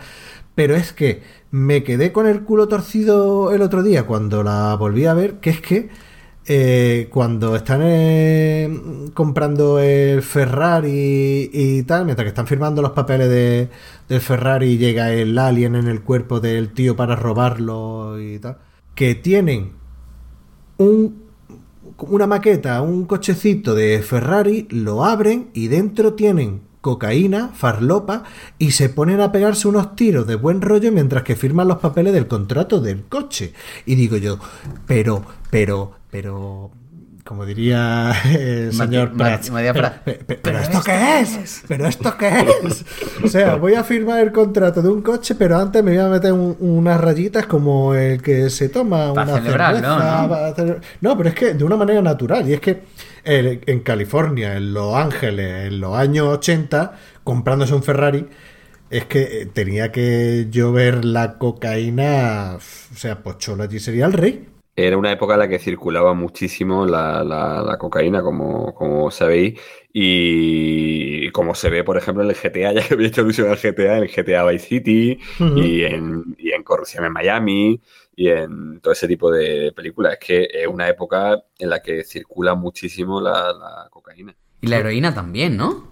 No, pero era más cocaína. La, heroína yo creo que era anterior. La, época es justo la época de sobre todo el boom de la heroína, la cocaína, perdón, de la cocaína. La heroína es posterior y el crack es justo, y el crack es justo inmediatamente. No, perdona, la heroína es anterior, eh, la cocaína y luego después el crack es inmediatamente posterior, ¿no? Que el crack ya es cuando baja el, nivel de la cocaína y cuando mezclan ese tipo de cosas. Es lo que, vaya, yo eh, tengo entendido, pero no es que sea un experto en ese tipo de cosas. Quizá aquí no, no hiciera falta tener a Doc, que es médico y podría decirnos más cosas. no te creo que a decir, Doc, que es faldopero. Que es médico, que es médico. Por favor. Vale, vale, vale. Un saludo a Doc. Doc. Sí, que se está cagando en mi familia ahora mismo. No, hay, hay varias cositas en la película. Aparte, que dices tú, ahora mismo esto en una película no lo pueden poner así. No es que no lo puedan poner, pero sino que no puedan poner con la normalidad o con la naturalidad que lo que, aparecen aquí en, en, Hidden. Y otra, por ejemplo, es eh, el alien putero, tío. Colega, eh, o sea, eres un alien y de buena primera te entra el calentón, eh, tú vas a tu bola robando, haciéndote salir los cojones, nunca me has dicho de que me salen los cojones y el alien, pues, pues le entra gana de irse de puta. Tómate los cojones mariloles. No sé, yo. la verdad es que ni se me había pasado por la cabeza esa reflexión. Y ahora que lo dice, joder, es verdad, el puto alien de repente coge y se va, el, se va al strip club. Sí, sí, sí, es que le, pica el horcate y dice: Tú, pues me voy a un striptease, me voy a, a, ver a dos tías. O sea, es que, es que la escena es que el tío, el alien en el cuerpo de, del tío que está enfermo en el hospital, que tiene gases, la comida le sienta mal, que el cuerpo está para reventarle, que no puede. Sí, que le había pegado un, infarto o algo así. Sí, tenía, ¿no? tenía problema de apéndice y tal. Era un cuerpo chungo, pero el alien se mete ahí porque no tenía otro sitio donde meterse. Y el cuerpo va a rabiar. Y le entran gases comiendo comida, se pega ahí un cuesco en el bar. Y digo, tío tío, colega, y va con el coche con su Ferrari, por... creo que en ese momento también no tenía Ferrari, va por la calle y ve a dos rubiascas que... Bueno, primero ve a una rubia que al novio que está en el coche le come la boca y a él le entra gana y ve a dos rubiacas, le entra, como las rubias pasan de él porque es un tío mayor enfermo y tal, pues a punto de sacar la pistola y pegarle un tiro y, dice, bueno, pues tengo ganas de irme de putas. Y se va a un puticlub, bueno, puticlub, a un club de striptease que se llama Arem Room, ¿vale? Y allí hay una tía que tiene el tanga de billetes. No es eh, eh, que es un tanga que tú le metes billeticos en el tanga, no. Es que eh, lo que taparía la tela, que taparía, digámoslo así finamente, el totator, son billetes. ¿Vale? Y digo yo, tío, pero, pero ¿esto qué es? Esto que ahí es donde aparece la, la Claudia Cristian. La Claudia Cristian también es, una escena. Eh, o sea, me hizo mucha, mucha gracia porque se mete el alien al final en el cuerpo de la Claudia Cristian, la chica esta, que no me acuerdo cómo era el nombre de, de la, actriz, de la stripper, pero bueno. Y cuando ya se mete en el cuerpo, pues se mira las tetas y empieza a sobársela. Digo, tío, tío, eso es lo que todos habíamos pensado, ¿no? Si yo soy mujer, yo me sobaría. Si yo fuera tía. Claro, eso es otra frase de mi compañero de piso, ¿no? Sí, tío. El de secretaria de dieta decía, tío, si yo fuera tía yo sería muy puta. Bueno, Sería no- guarra. Eso, eso no viene a cuento, pero bueno. Y que se le notan los pezones a la, a, la Claudia Cristian en, en la cena esa. Comentario de tío. calidad. Sí, comentario de calidad. Se nota. Bueno, Valdi, di algo porque que subamos el nivel. Eh, es que no, no, no me veo capaz de, de meter baza en, este, en estas cuestiones, ¿no? Torpedo la línea de flotación de Baldi, está a punto de hundirse, ¿no? Yo que, que- que sí que es verdad que, que, bueno, que puede encontrar ingenioso alguna cosa de este tipo de el hecho de que el, el extraterrestre tenga esos instintos tan primarios, ¿no? Y tan como es el hecho de que le gusta eh, le gusta la música así cañera o que le, o que le apetece irse como se va, ¿no? O, o que come de la forma que come tan compulsiva, ¿no? Cuando, cuando va a comer, ¿no? Y que luego después, bueno, pues que hay cosas que llevan muy mal, ¿no? Que no le gusta que le digan que no cuando se quiere subir al Ferrari, por ejemplo, y cosas de este tipo, ¿no? Ujú. Eh, pero ya lo del, lo del club de street y eso, pues yo ya ahí no sabría, no, no me veo yo capacitado para... eh, No, y cu- y cuando la- se mete en el cuerpo de la tía y se da cuenta que es una tía, pues ya eso ya... Ahí me, me remito a, a tu compañero de, de- de piso y ya que tú lo conoces bien y que como te han dicho ya en alguna ocasión deberíamos hacer un especial de, él, ¿no? No creo yo que esté muy por la labor de, participar y tal, pero bueno. No, pero ya, fuera de cachondeo, eh, en parte está bien llevado la, la contraposición que hay. Te encuentras al, al alienígena malo, malo que, que se mueve por instinto, eh, no le gusta que le digan que no, que tiene ganas de echar un polvo, echa un polvo, que tiene ganas de comprarse cosas, pues roba, que come todo. Y luego te encuentras la otra parte, el otro alienígena, eh, el, el amigo de David Lynch, y, y es todo lo contrario, se pone a comer y, y, oye, parece, mongo- parece mongolito comiendo, parece que nunca en su puta vida ha comido. Claro, es que probablemente nunca en su puta vida haya comido comida terrícola. Entonces, todo para él, fijaos que, por ejemplo, se empieza a beber una cerveza y se pone piripi, se pone medio pedo, ¿no? Con un poco de cerveza que toma, ¿no? Eh, Pero es que eh, en la cena en la que eh, va a comer, le presenta eh, Michael Nouri, le presenta a su familia, se lo lleva a comer a su casa y tal. Parece que está malito. O sea, parece que está malito porque primero es como mm, las respuestas son muy muy raras. ¿De dónde eres? De, no, de, de, de- de arriba. Ah, del norte, sí. Y comiendo parece que no. ¿Te gusta esto? Mm, No lo sé. Mm, eh, Y se pone a hablar con la hija, con la niña.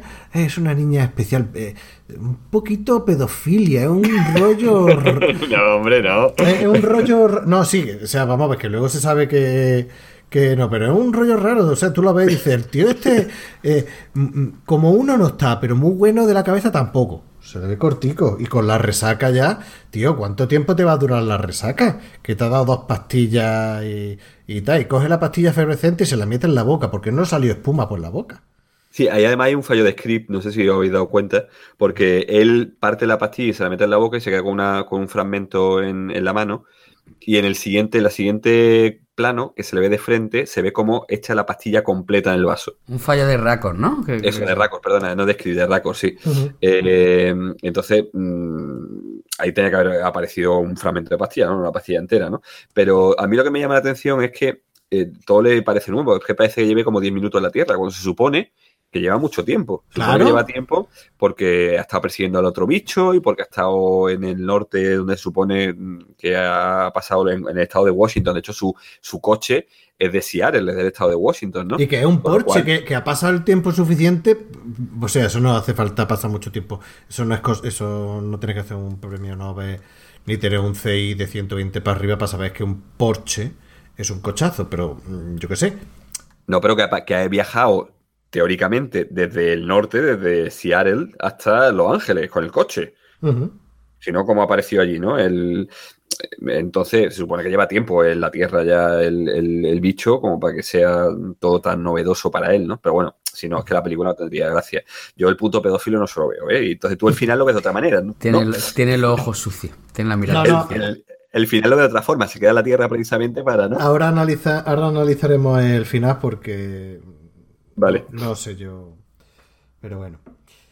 Eh, mira, eh, otra cosa que, que tengo que, que, me no es que me chocó, sino que dije, coño, esto eh, al principio de la película se ve la típica comisaría y toda la gente allí, ah, pues todo el papeleo, ah, no sé qué, no sé cuánto, ah, no sé qué. Y lo típico, cogen la bolita de papel y la tira a la papelera a ver quién es, quién encesta. Al final, ¿quién es el que le encesta de todos los que hay allí? El negro, tío.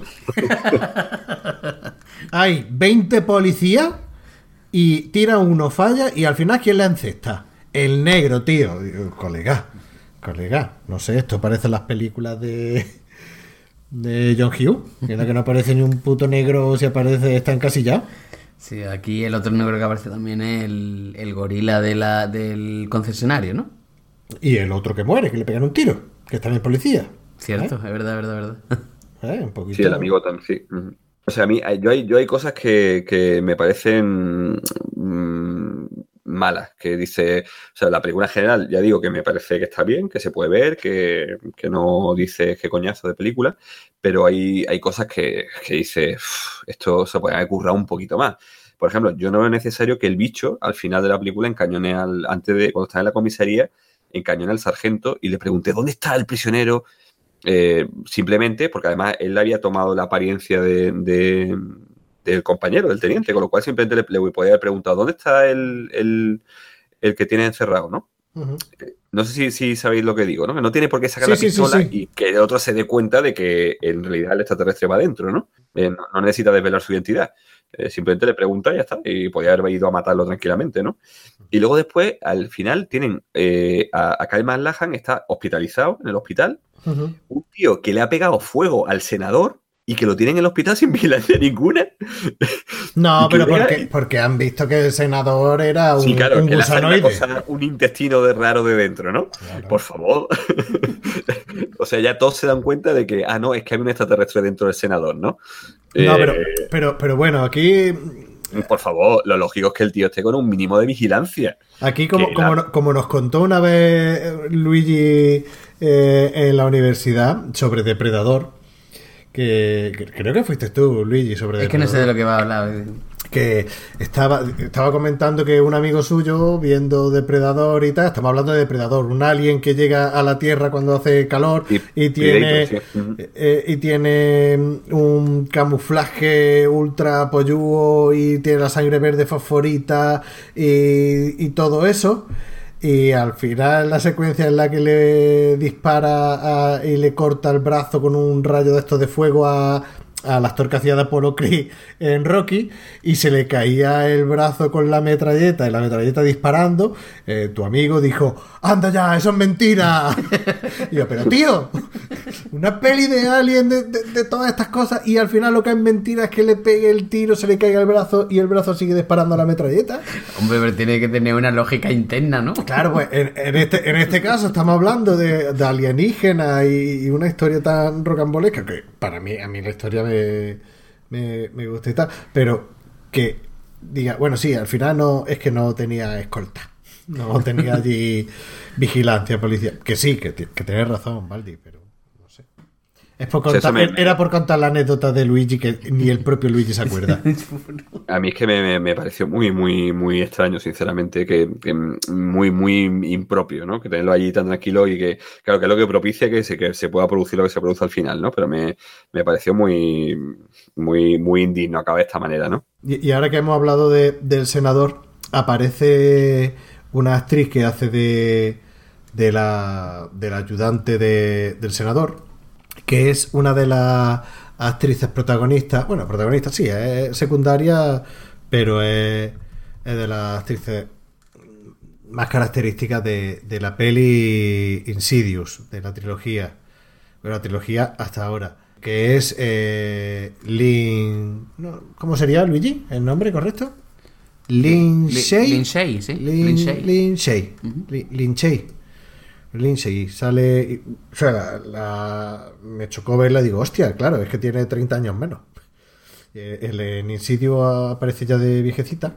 Sí, hombre, eso es como cuando en Homeland te enteras de que el, de la gafa el. Bueno, sí, eso lo vamos a ver en la siguiente, en la siguiente película. Vamos, a hablar de eso.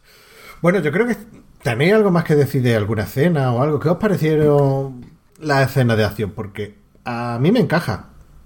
yo no las veo. A diferencia de la que vamos a ver ahora después, de la que vamos a analizar de Alien Nation, aquí las escenas de acción eh, me parece que están muy bien rodadas y las veo bien, las veo, las veo entretenidas. ¿A vosotros, Choco? Bueno, a mí la, a mí la verdad es que la, la parte de las persecuciones en coche, yo creo que, ya hago un poco spoiler, yo creo que es con lo que me quedo de la película, lo que más me gustó. Creo que, creo que están muy bien, vaya. Y a mí, a mí, a mí en general, la verdad es que la película no, no me ha terminado de convencer, no, me ha terminado de enganchar, ¿no? Lo que es la, la historia en sí y tal. ¿La habías visto antes? No, no la había visto. Ah, ahí estamos. Pues a lo mejor es por eso, pero vamos, que a mí la, historia en sí no me ha terminado de, enganchar, pero bueno, la, secuencia de acción creo que no está mal. ¿Y tú, Baldi? Yo no había visto la película previamente, eh, la, la, vi hace, hace nada cuando eh, me dijiste que, que iba, cuando dijiste que iba a hacer el programa sobre, sobre esta película y no me parece mala. De hecho, el, os comenté antes, una de mis escenas que más me ha gustado ha sido el tiroteo en el almacén de maniquíes. Me parece eh, que da mucho juego eso de cabezas que explotan y de miembros por ahí volando, de los maniquíes. Eh, me, parece que es un recurso que está, que está bien, que visualmente es muy efectista, ¿no? Mm. Entonces, me parece que, sí, no, no, no me no, me parece mala, ¿no? Quiero decir, no me parece mala en el sentido, a excepción de, como digo, algunos algunas cosas que, que chocan y que dice, se pueden haber currado, podrían haber resuelto mejor, ¿no? Pero en general me parece una película que no está mal, que, no está mal y teniendo en cuenta que tenía 30 años, mm, me parece una... A ver, cuidado con lo que digo, que no tenía 30 años, mm, a mí me gusta la película con mucha más edad, ¿no? ¿no? ¿no? quiere decir que el año, quiere decir que no le ha pasado mal el tiempo y no es como otras que sí que ves que envejecen muy mal. Siendo de ciencia ficción y siendo los años 80, me parece que está, que está bien. Bueno, ya que habéis dicho vuestra escena preferida, yo posiblemente me quedaría como. Pues para mí la, escena preferida es cuando sale Claudia Cristian de, Club de Stricty y se le ve la espalda. Se le ve la hucha, ¿no? claro, bueno, se le, ve la hucha, se le ve el culator, se le ve el culari entero. No, pero ya en serio, eh, a mí me gusta mucho la escena de, tiroteo y la persecución inicial de, del coche. Es que la, película empieza muy fuerte y además, no sé si, habréis fijado, la primera escena de la película con esas letras en verde fosforito horrorosa que aparecen los títulos de, de créditos iniciales. Eso, o sea, que es lo peor del mundo. Pero, es un plano secuencia del atraco al, al, al banco. O sea, eh, una peli que no deja de ser entretenimiento, empieza con un plano secuencia bastante resultado. Mm, sí, tienes toda la razón. la, escena, de tiroteo es la que comentábamos antes de, de firmando el contrato, ¿no? No, no, no, no, la, no, la... me refiero a la escena de tiroteo. Ah, no, la del tiroteo de... No, la del tiroteo de la falopa no, la, primera cuando atraca el banco con plano secuencia. Bueno, y ya para terminar de la película, bueno, ¿tenéis algo más que añadir o que queráis que se, algo que se quede en el tintero antes de, que os saque yo el debate final? Nada, pues eh, el final. ¿Qué creéis? ¿Que se cambia por el, el, el, agente Cooper?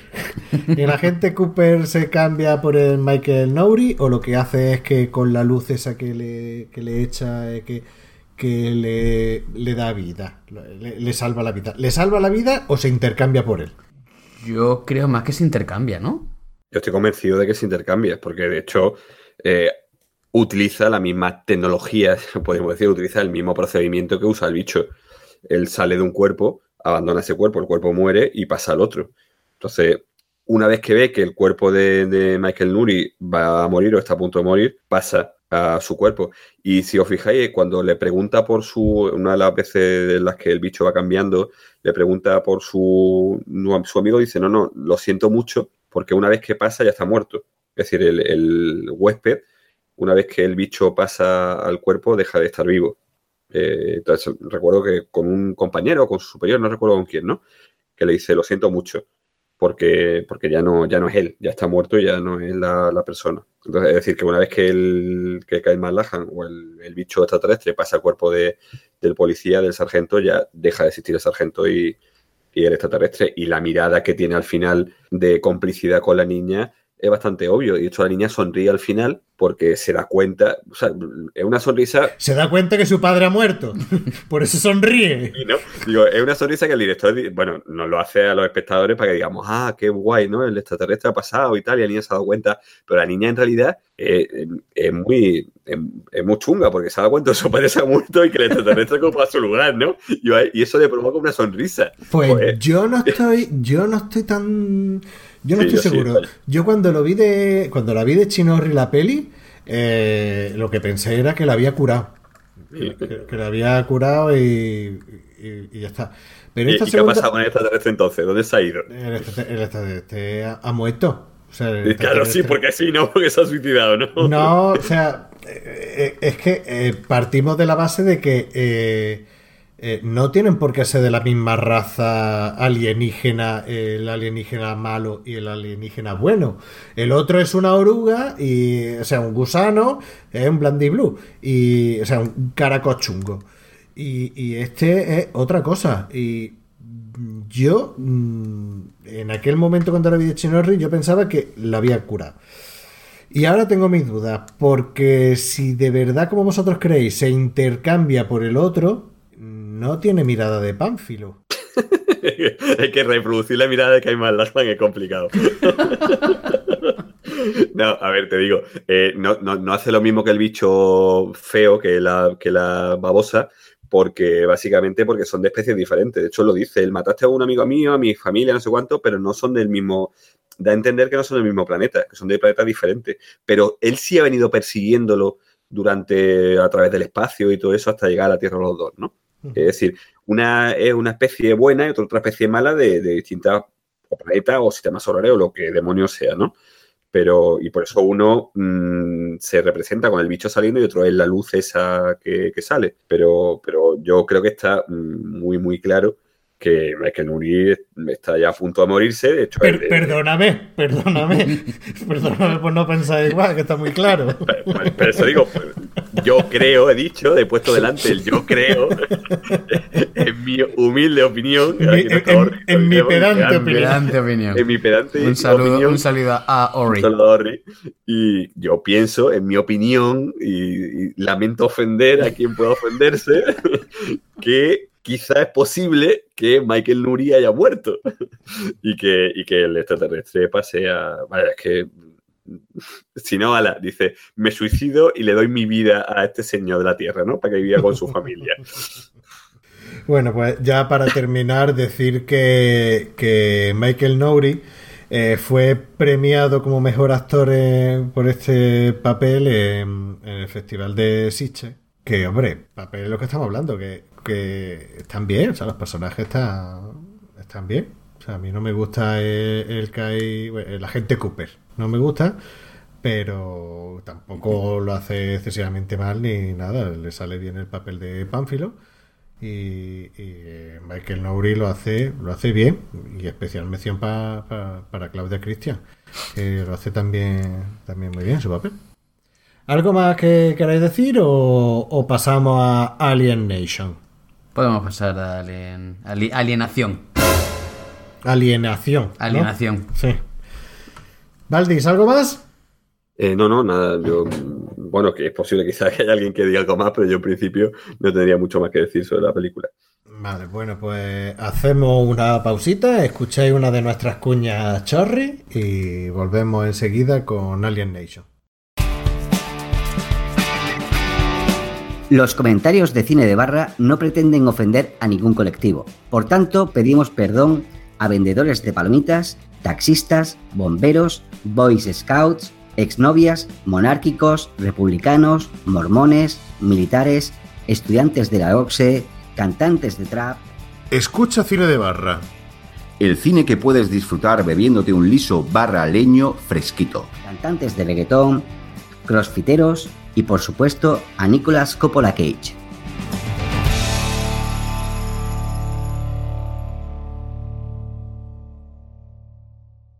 Y ahora llega el momento de hablar de Alien Nation, una película de un año después, de 1988, o sea, tiene 30 añazos o 30 añitos ya la pinícula.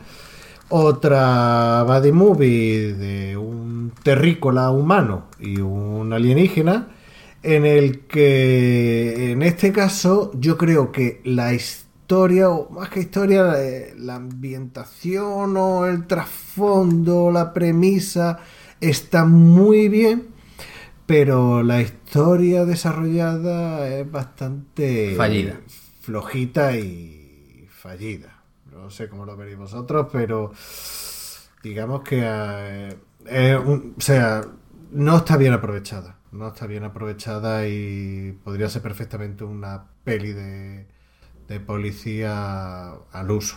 Una buddy movie normal. No está bien aprovechada y eso que tiene para darle para dar mucho juego. De hecho, se hizo Una después serie. una serie y se hicieron varias TV movie también, porque al parecer la vaya, esta película es, es de la Fox y la Fox sacó el, eh, bueno, tenía su canal de televisión y empezó a emitir, series y entre las series que, emitió pues estaba Alien Nation y ¿qué es lo que ocurrió? Que tuvo problemas con los patrocinadores, la publicidad y se tuvo que cargar a, a la mayoría de las series que tenía y entre ellas cayó Alien Nation que no era de las peores de hecho tenía un buen rating una buena audiencia pero eh, para no dejar a, a los espectadores con como pasó como hemos comentado hace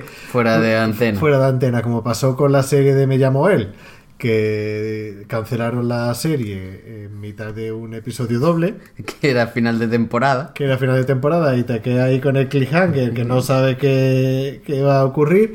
Pues en este caso lo que hicieron fue sacar varias TV movie para, para cerrar la, la historia. ¿Tú veías la serie? Yo no. La Yo verdad es que no. tampoco me puse nunca, nun- no, sé por qué nunca me llegó a llamar, No. nunca me llegó a llamar la atención. A mí, a diferencia de la anterior, esta peli en su momento también la alquilé y la vi y, y me gustó. Además, eh, es que en aquella época cualquier mierda que alquilara del videoclub mm, te gustaba. ¿Vale? Es lo que hemos estado hablando muchas veces aquí en el programa. Que tenía. Ahora tiene un montón de productos para consumir, tirar y olvidar. Y en aquel momento era, te pillaba una película y ese mismo fin de semana, si la alquilaba el sábado, la veía el sábado, el domingo y si podía el lunes. Y la veías varias veces y la veías con tus colegas y... O con tu familia y era, Con tu familia. era, era un poco como, como una parte del, del, del ocio, es decir, el- era una actividad de ocio el coger y alquilarte una película y ahora mismo pues ver una película es pues cuando no tienes nada que hacer. Sí, y además, si tienes un fin de semana y no tienes nada que hacer, pues te traga una temporada entera, o dos temporadas o tres temporadas de una serie y se acabó. O tal vez dos, tres, cuatro películas. Ahora, en aquella época mm, tenías tiempo libre el fin de semana y salvo cuando salió el 3x2 de las películas, si alquilaba solamente una película, en mi caso es que mis padres hubiera 3x2 o mis padres solo me dejaban alquilar una película. Pues esa película la trillabas, te la veías tres o cuatro veces, por la mañana, por la tarde, por la noche, con los amigos, con la familia, incluso si te daba tiempo la prestaba a un amigo y que tu amigo, si tenías confianza, la devolviera en el videoclub y tal, y, eso. Pero bueno, que me voy por las ramas. Que eh, en su momento cuando la vi, a mí me gustó, y diría que me gustó mucho. A diferencia de Iden o de Hidden, cuando la he visto ahora para preparar el programa, he dicho yo, "Pff, De 0 a 10, de no, no diría de 0 a 10 puta mierda, pero sí diría que eh, fallida, fallida y desaprovechada. Y las escenas de acción malas. La escena de acción mala. Pero bueno, Luigi, cuéntanos, eh, ¿de qué va esta película? ¿De qué va este, este Alien Nation? Pues esta película eh, va de un. Bueno, de, de no, no empieza la película con unas imágenes de. como de unas noticias, ¿no? En las que se nos informa de que había.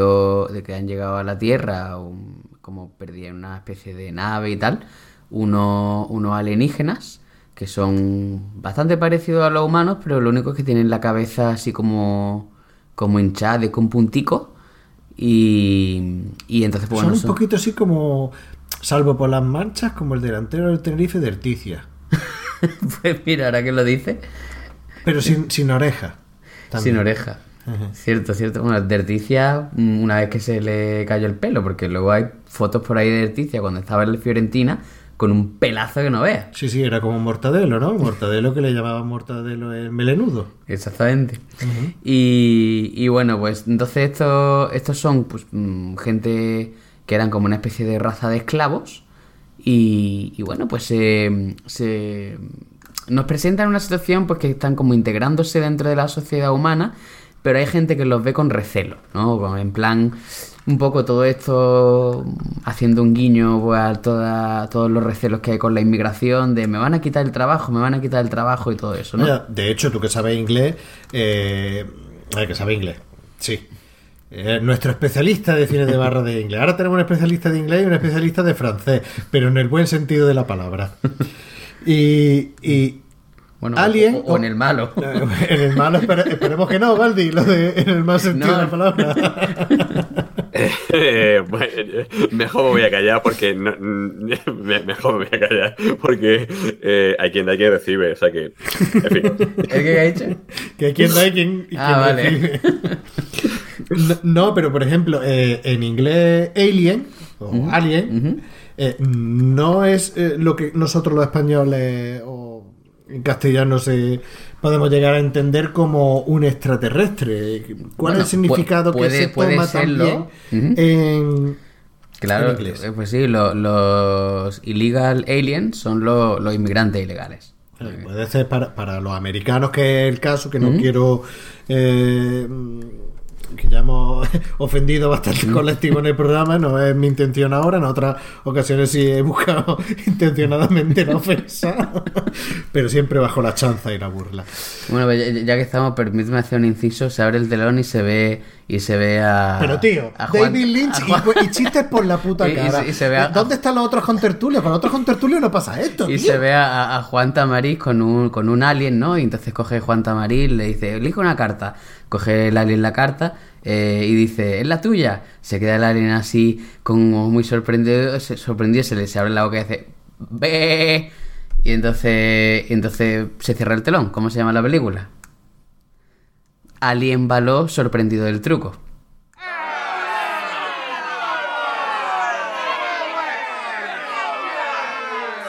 Bueno, a- a- Alien, Alien, Sí, estamos hablando de Alien. sí, que bien, que, que resulta que están los, los extraterrestres pues intentando intentando adaptarse a la vida humana y tal. Y de hecho, pues uno de ellos llega a ser hasta un detective de la policía. Y el, el otro el, el- el otro miembro de la pareja, es decir, el miembro humano, pues bueno, pues resulta que se ha quedado sin compañero porque le han matado unos extraterrestres A los que llaman escoria. A los que llaman de forma cariñosa escoria. y, y entonces, pues bueno, pues al final resulta que acaba siendo su compañero, su compañero y tal, para, para resolver un caso. Que el caso, pues al final viene a ser, pues que hay una especie de trapicheo de, de una droga que utilizaban en que utilizaban en, en el planeta del que venían para hacerles trabajar y entonces pues quieren quieren volver a ponerla en, en funcionamiento y, y el detective y el detective extraterrestre pues dice que no es que eso no puede ser y bueno pues entonces va la película va de pues cómo van investigando y, y, y todas esas cosas Que ya digo que hay cosas que están muy bien, pero... sí la, la idea está muy bien es La- decir La idea está muy bien. También tiene fallos la idea. O sea, la tiene fallos porque si te pones a pensar, eh, la, la peli está ambientada, pese a que se rodó, bueno, se rodó, sí, se rodó, se estrenó eh, en el año 88. La peli está ambientada en el año 91, ¿vale? Y se supone que los extraterrestres llegaron en el 88, o sea, solo tres años antes. Y en tres años, pues eh, la cosa ha avanzado un montón. Están integrados, viven allí, tienen su nacionalidad, eh, ya han pasado por la, zona de, de cuarentena, eh, hay algunos que se han hecho ricos, porque te dicen que son muy inteligentes y que estudian, que aprenden muy rápido y tal, vale, todo lo que tú quieras. Pero en, que tre- en tres años que haya gente que se haya hecho multimillonaria con el recelo que hay eso, a mí esa parte me choca, no me, no me cuadra. Y tan solo eh, en tres años. Además, que no es en todo el planeta, que es únicamente en Los Ángeles, porque están solo en Los Ángeles. No es que hayan llegado a Nueva York, porque no sé si dice la cantidad, pero no sé si eran 20.000, 30.000 personas. No recuerdo. Creo que dicen, si no me equivoco, perdona, 250.000. Sí, sí. Creo recordar que dice esa cantidad. Y se quedan en Estados Unidos, Yo ¿no? Solo en Los Ángeles, en Estados Unidos. nada más que en Los Ángeles. No sé, yo es que eh, ponen un mensaje de, de Reagan, eh, recuerdo ahora perfectamente, y dicen es un momento difícil, todos tenemos que, o sea, tenemos que estar a la altura y tenemos que, y yo pensaba o interpreté que era en Estados Unidos donde se quedan los 250.000 inmigrantes. Yo da por hecho que era en Los Ángeles. De hecho, solo se ve una nave. No se ven varias naves que llegan a distintas partes del planeta, sino una nave. Pero no sé, puede, puede, puede ser. Es que si son 250.000 para todo Estados Unidos, eh, es demasiado raro que Los Ángeles esté superpoblada de alienígenas. O sea, esa es la parte. Sí, tienes Pero razón, sí. Que es lo de menos. Que una comunidad que, que son esclavos, que eso, que se han escapado porque son esclavos. Y partiendo de esa premisa, está muy bien. Pero la historia, me estoy repitiendo, pero es que es mala. La historia de investigación, la historia policíaca, es mala. Mm. Una curiosidad que quiero decirte antes de, de empezar con, con los datos técnicos otra vez que nos lo diga Baldi. Eh, ¿Sabéis quién es el presentador de la televisión? Nada más empezas, como has dicho, empieza con el noticiario diciendo que han llegado los extraterrestres, los alienígenas y tal. ¿Sabes quién es el actor que hace el noticiario ese? ¿Quién? Pues no sé si te acordarás del príncipe de Bel Air, de cuando hacen la entrevista en Princeton, Sí, sí, que, sí, sí, que llega eh, Carlton y dice, mi nombre es. Carlton. DJ Carlton, me, llamo yo. Si, no te gusta, cómprate un yo-yo. Puf. Pues ese, ese es el Ahora mismo me gustaría ver la cara de Valdís. Una, una panoplia de sentimientos todos negativos, ¿no? de emociones. Es verdad, es verdad. Ahora que lo dices lo pensé. Digo, hostia, mira este. Bueno, después de la gilipollez del día, eh, vamos a subir el nivel. Baldi, háblanos un poquito de director, actores y cositas técnicas. Me- voy, voy a coger complejo de ascensor, ¿eh? Porque cada vez que te refieres a mí dices vamos a subir el Hombre. nivel. Así que de, de ascensor o de, o de montacarga.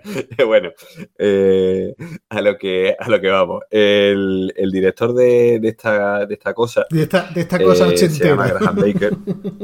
De esta, de esta cosa que, como tú dices, a mí también, luego ya hablaremos de, de lo que nos parece a cada uno de nosotros, a mí también me parece un, un truño de grandes proporciones, ¿no? Eh, el director de esta cosa, como digo, es eh, Graham Baker, eh, que tampoco que sea un director muy, muy, muy conocido del cine estadounidense. Ha hecho básicamente Alien Nation. Luego hizo una cosa muy mala, muy mala, muy mala, que es una versión de Christopher Beowulf Lambert. Con Christopher Lambert. Eh, Beowulf, el, el, el poema épico anglosajón. Eso, eso sí, eso medieval, sí te mola, eh, ¿eh? que hicieron una. Poema Bueno, han hecho muchas épico y medieval. Pero no con Christopher Lambert. No, no, no. no de- bueno, para los ingleses el Beowulf eh, es como para nosotros el Cantar del Miocid, ¿no? Es, es una, es una obra de un valor incalculable, ¿no? Bueno, pues eh, como es un poema épico en el que hay lucha y hay, bueno, un monstruo mítico, en fin, eh, se presta a que hagan muchas películas. Y han hecho muchas películas a cada cual más mierda. Eh, y esta película concretamente con Christopher Lambert eh, es, mm, es terrorífica. Sí, han hecho hasta una película con, Con Ange-. Angelina Jolie hacía Exacto, con Angelina Jolie y, y con el y con este y con el del silencio de los coleros, con Anthony Hopkins, sí. Eh, con, con personajes luego como si fuera muñequito. Un, un- un- un desastre. Bueno, pues este señor eh, básicamente ha hecho cosas muy malas. Hizo el final de Damian, eh, ha hecho una cosa que se llama Impulso Infernal, que por supuesto no he visto. Vamos, ahora se va a poner cosas, himno con la. bueno, muy, muy- A mí me gusta la serie B, serie. Z, me gusta el, el gore, pero esto no, usted ver. perdone. Permitidme que haga un alegato. eh, Puede- alegato puede ser un alegato sí, o ¿no? incluso un Permitidme que haga alepeo. un alegato. Ya me imaginaba que iba a ir por ahí. Eh, en defensa de, de mi, de mi gusto personal. eh. A ver, hay serie Z o serie B mala, mala, y, eh, que, que de mala tiene un encanto especial. Pero hay otras cosas como el Beowulf este, por ejemplo, que tenía presupuesto. Es decir, que, que, que se gastan dinero en ella y que pretenden que sea una película seria. Y la película es muy mala. Entonces, cuando tú sabes que la película es mala y lo estás haciendo con pocos medios, y yo qué sé, por, por ejemplo, eh, mal gusto de Peter Jackson, ¿no? Se sabe que, que una película eh, hecha con muy pocos medios y eh, para reírte, y el director es perfectamente consciente y todo el mundo es consciente de que tiene muchas limitaciones y que va a salir una cosa que es muy cutre y mala. Pero, mm, pero te ríes por lo mala que es y porque está hecho a propósito. Pero en cambio, lo, lo jodido es tener mucho dinero en el presupuesto, intentar hacer una cosa, mm, una película seria y que te salga una basura. Ese es el problema, ¿no? Do- dos cositas que te quiero decir de Beowulf. Dos cositas. La primera es que no sé si sabrás la nota que tiene en Phil Affinity. ¿Qué le echas? ¿Qué le echas?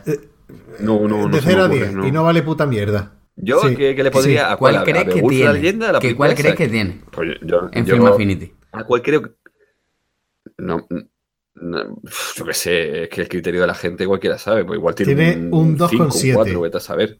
Pero, pero es que, pero es que la película anterior que hizo eh, eh, Graham Baker con, con John Stamos, el, el de, El de Padre Forzoso. el de, el de Padre Forzoso, Hombre, que, Padre se Forzoso. llama Acción en la Sangre, ni siquiera está valorada. O sea que yo creo que la gente. No la ha visto. No la ha visto ni ni la su puta madre, vaya. Y pero respecto a Beowulf, te he dicho que eran dos cositas. La primera, saber la puntuación. Y lo segundo, la actriz protagonista. Ah, Rona Mitra, sí, sí. La- eh, Esa está, o sea, no puedo decir ningún objetivo que no sea ofensivo. Por- Por- no, porque a mí no me gustan las pelirrojas y esta es pelirroja y no puedo decir nada porque se- sonaría una burrada. Te mejor que sí que lo obvies y que lo evites. vamos, vamos a dejar el de, a, a este director tan, tan, tan bueno. eh, también os dije que hizo el, el final de Damien, ¿no? De la trilogía de, de la profecía. Sí, ya, ya los comenta, ya Exacto. comenta. No, Bueno, trilogía no hicieron como cuatro, me parece, o no sé, hicieron muchas.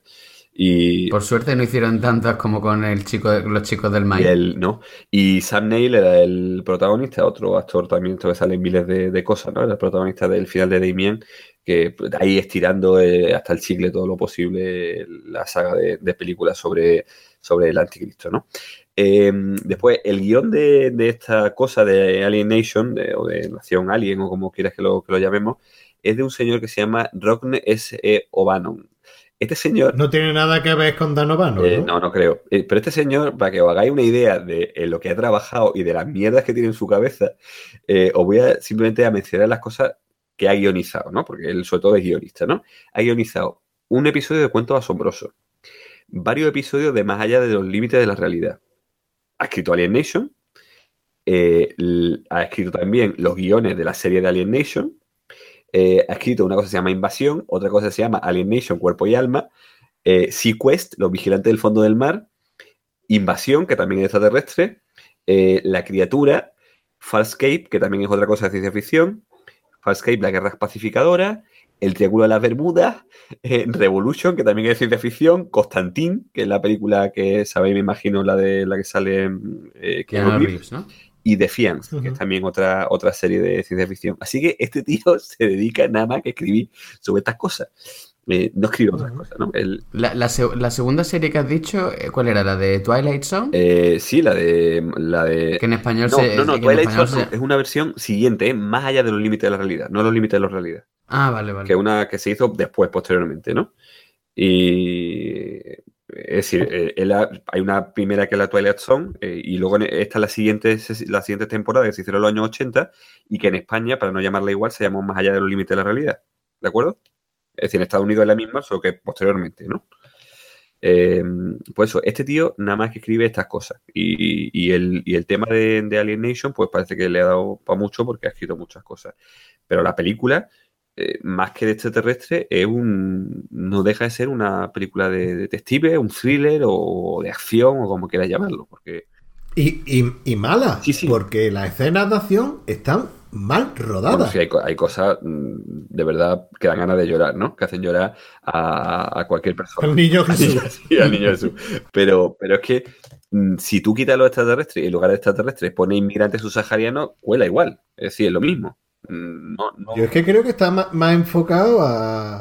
Pues a, a lo mejor que te digo yo, a los mexicanos. Sí, no, es una, es una película de denuncia, ¿verdad? No, no, no, fuera cachondeo. Yo, yo creo, dentro de que esta película no deja de ser.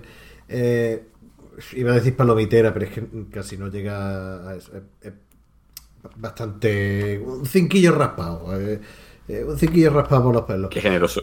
Pe- pero que tú le quitas los alienígenas y los conviertes en mexicanos y es una peli de policía normal. Sí, no, si tiene la intención, cuando decía lo de denuncia, lo decía de O coña. negro. Claro, lo decía de coña, pero es cierto. Es decir, eh, utiliza a los extraterrestres como si fueran una subraza, ¿no? O un- una, una raza de eso, de gente que viene de fuera, que no es de aquí, que los eh, propios habitantes del lugar lo ven como escoria, ¿no? Lo ven como algo que no debe ocupar determinado tipo de trabajo, sino que se les deja solamente aquellos trabajos que nadie quiere hacer y que son los peores. Todo eso, totalmente de acuerdo contigo, que hay un doble juego con eso y que juega con eso la película. Pero no deja de ser una, una versión muy, muy fallida de lo que podía haber aprovechado y no aprovechado en absoluto. En fin, eh, ¿os parece que vayamos con el reparto de la película? Sí, por favor. Vale. El protagonista de la película, el, el poli humano, eh, podríamos decir, es- es James Caan. Eh, James Caan, bueno, por supuesto, siempre lo recordaremos como el Sonny Corleone del Padrino. Eh, igual me decís vosotros, no, yo lo recuerdo más, bueno, mucha gente lo recuerda más como en la serie de Las Vegas, ¿no? El personaje de, de- el director del, del casino, ¿no? Del Montecito, ¿no? Sí. El, mon- el Montecito. No, no, no, era el director, no era el jefe de seguridad o algo así, o el director, ¿no? No, no sé lo que era. Era, La misma mierda con distinto olor. eh, era Sí. no sé si era jefe de seguridad o el director del Del- hotel, ¿no? Pero Del Montecito lo único reseñable era... Era... ¿Cómo se llama la tía esta? Las.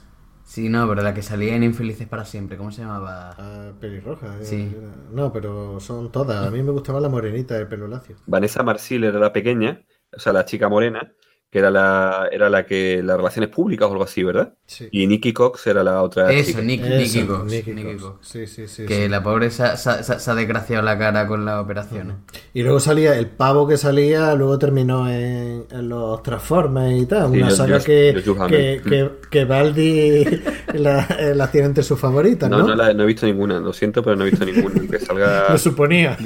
Ya está haciéndose el digno otra vez. No, no, au- aunque salga Megan Fox, eh, no, no la he visto. ¿no? La amiga de, de Luigi no la he visto. No, a mí, si me perdonáis, la que realmente me gustaba era la hija de, de, de Line, ¿no? Era Molly Sims, que, que era la, la del, habéis dicho cada uno la, la que os gustaba. A mí la que me gustaba ¡Ostras! era Molly Sims. Sims. La chica de la, la hija que, que ponía un restaurante, si os recordáis, en, el, en una de las temporadas ponía un restaurante en el hotel con música en directo y Ujú, ujú, Bueno. ujú, pues a mí la que me gustaba era ella. En fin. Eh, molt bé. Bu- Buen gusto tienes también. No, es que esa serie no me gustaba la serie, realmente no la veía, pero la ponían a las 4 de la mañana y... Sí, en cuadro. Exacto, y a esa hora... Los fines de semana. Y, y esa, además ponía como 3 o 4 capítulos seguidos, ¿no? Y coincidía con la hora en la que yo estaba estudiando y tenía la tele puesta de fondo y esas cosas. Entonces, claro, pues siempre tiene un ojo puesto en la tele y otro ojo en los apuntes, ¿no? Y entonces, pues eso, que, que- que siempre alguna, algún ojo le echaba a, a Las Vegas, ¿no? Pero ay, sobre todo recuerdo, hay un capítulo, no sé si recordáis, que sale em, el, el tío Había un montón de cameos de gente famosa. Exacto, hay, un- hay una además que hacen, eh, juegan con el, el tipo este de, de las películas de acción, con... Ah, que le gusta a Luigi. Steven Seagal. Este, eh, no, no es Steven Seagal, es el que tiene un nombre... Juan Claudio. Eh, ¿Van Damme? eh, exacto, Jean-Claude Van Damme. Eh, Jean-Claude Van Damme eh, hace como que rueda un episodio, una película de acción y salta en moto, me parece, no sé dónde, desde la terraza y se mata. ¿No, ¿no recordáis ese episodio? No. No, la verdad es que no. Ah, pues muy- pero, aprove- pero aprovecho para recomendar que está súper bien la serie de Jean-Claude Van Damme que, que han emitido hace pocas semanas en, en Amazon Prime Video, que la serie se llama Jean-Claude Van Johnson, que es una parodia de Jean-Claude Van Damme con el propio Jean-Claude Van Damme riéndose de él mismo. Además, eh, son pocos episodios y de 20 minutitos cada episodio. Y está súper bien. O sea, Ya tenemos aquí el especial de la casa. Os lo recomiendo, está, está muy bien. Pues, pues- pues lo he buscado en, el- en la primera temporada, en el episodio 15, eh, se llama Die Fast, Die Furious. eh, hace Jean-Claude Van Damme, eso, rueda una escena en el montecito y hay un fallo de seguridad Con, con Vin Diesel, ¿no? y, y, y- y muere en la, en- en la- Está bien, es gracioso, ¿no? O sea, me recuerdo, me hizo, me hizo gracia porque muere al principio. Y, en fin. Eh, Y, y- y no, y no os recuerda a. O sea, que estamos hablando de. Aunque parece que no, estamos hablando de James Caan. Pero ¿no os parece que James Caan en todas las películas hace de James Caan? Bueno, es posible, siempre hace de tío duro, ¿no? Y de esos De, papeles. de- de cabreado. Hace de tío cabreado. Sí, y tío duro que las ve venir todas y que sabe. Es posible, de hecho, en, en- en El Padrino también hace de tío duro. El Sonny Corleone. eh, el- De tío duro y cabreado. Sí, también es el violento de los hermanos Corleone, ¿no? Bueno, pues eh, si, si os parece, aparte de, de James Caan, que como decía era el, el protagonista principal de la película, eh, tenemos como su colega y compañero a, a un señor que, que se llama, tiene un nombre muy, muy peculiar y que se llama Mandy Patinkin y que probablemente muchos conozcáis como Íñigo Montoya, ¿no? No voy a hacer el chiste de... Soy Mandy Patinkin, ¿no? Prepárate a morir, ¿no? Y bueno, y que, y que- que también que antes, antes de esta película también, también salía en otra que era el, el acorazado Patinkin, ¿no? Cuando hagamos el especial de Einstein, si quieres, hablamos de, de esa película. Vaya, de hecho, eh, eh, eh, Baldi, estoy deseando de que hablemos de los intocables de Elion Ness, de la secuencia del carrito cayendo por la, por la escalera, para recordar a Mandy Patinkin. Por supuesto. ¿Vale? ¿Vale?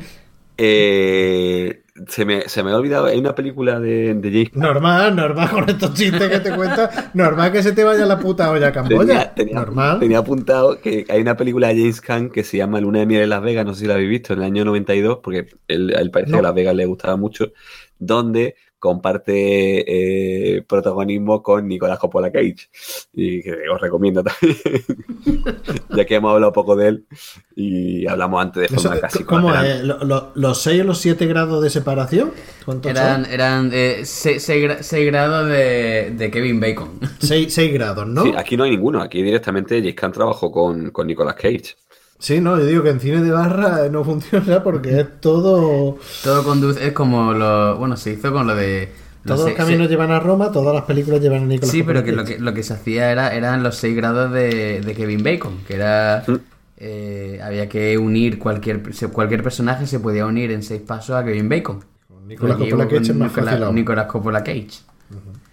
De hecho, hay- había una página web, no sé si seguirá funcionando, que... El, oráculo se llamaba. El ¿no? Oráculo de Bacon, exacto, de, de Oracle of Bacon, y, y que yo recuerdo haber jugado mucho, sobre todo con actores de cine mudo, y que al final siempre encontraban, eh, siempre hay formas muy, muy, muy difícil, incluso aunque tú pongas un actor mm, soviético o sueco de cine mudo, siempre hay formas de, de relacionarlo y eh, eh, era súper súper curioso, ¿no?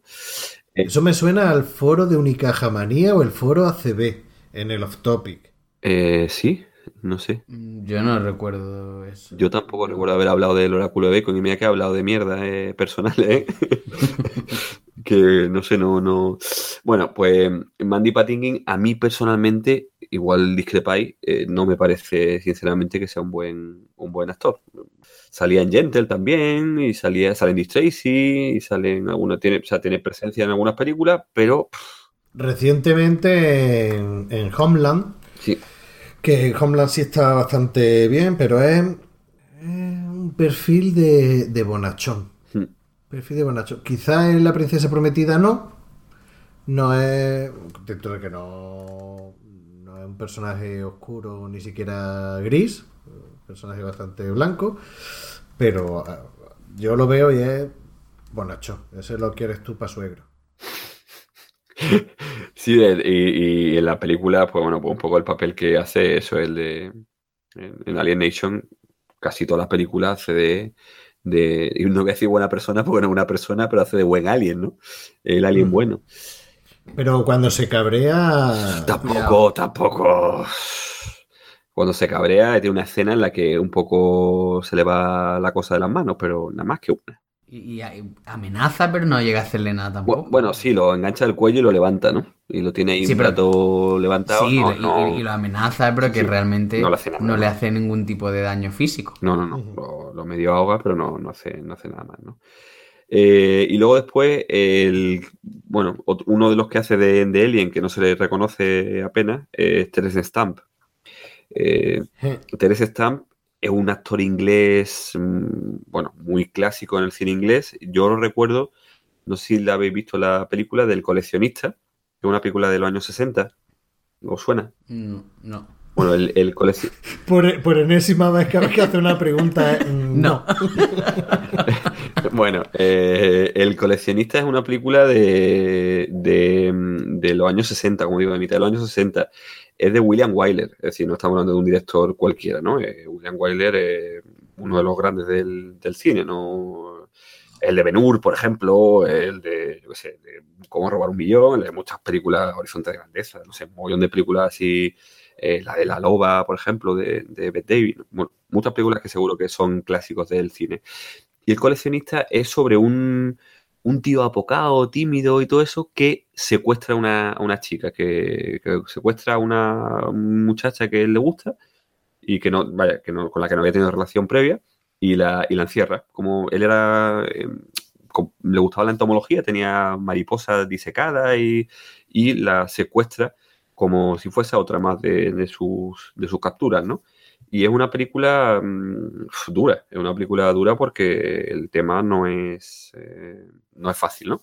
Y hace un papel de eso, de tío apocado, tímido, pero que secuestra a la chica y la, bueno, la- De tío creepy, ¿no?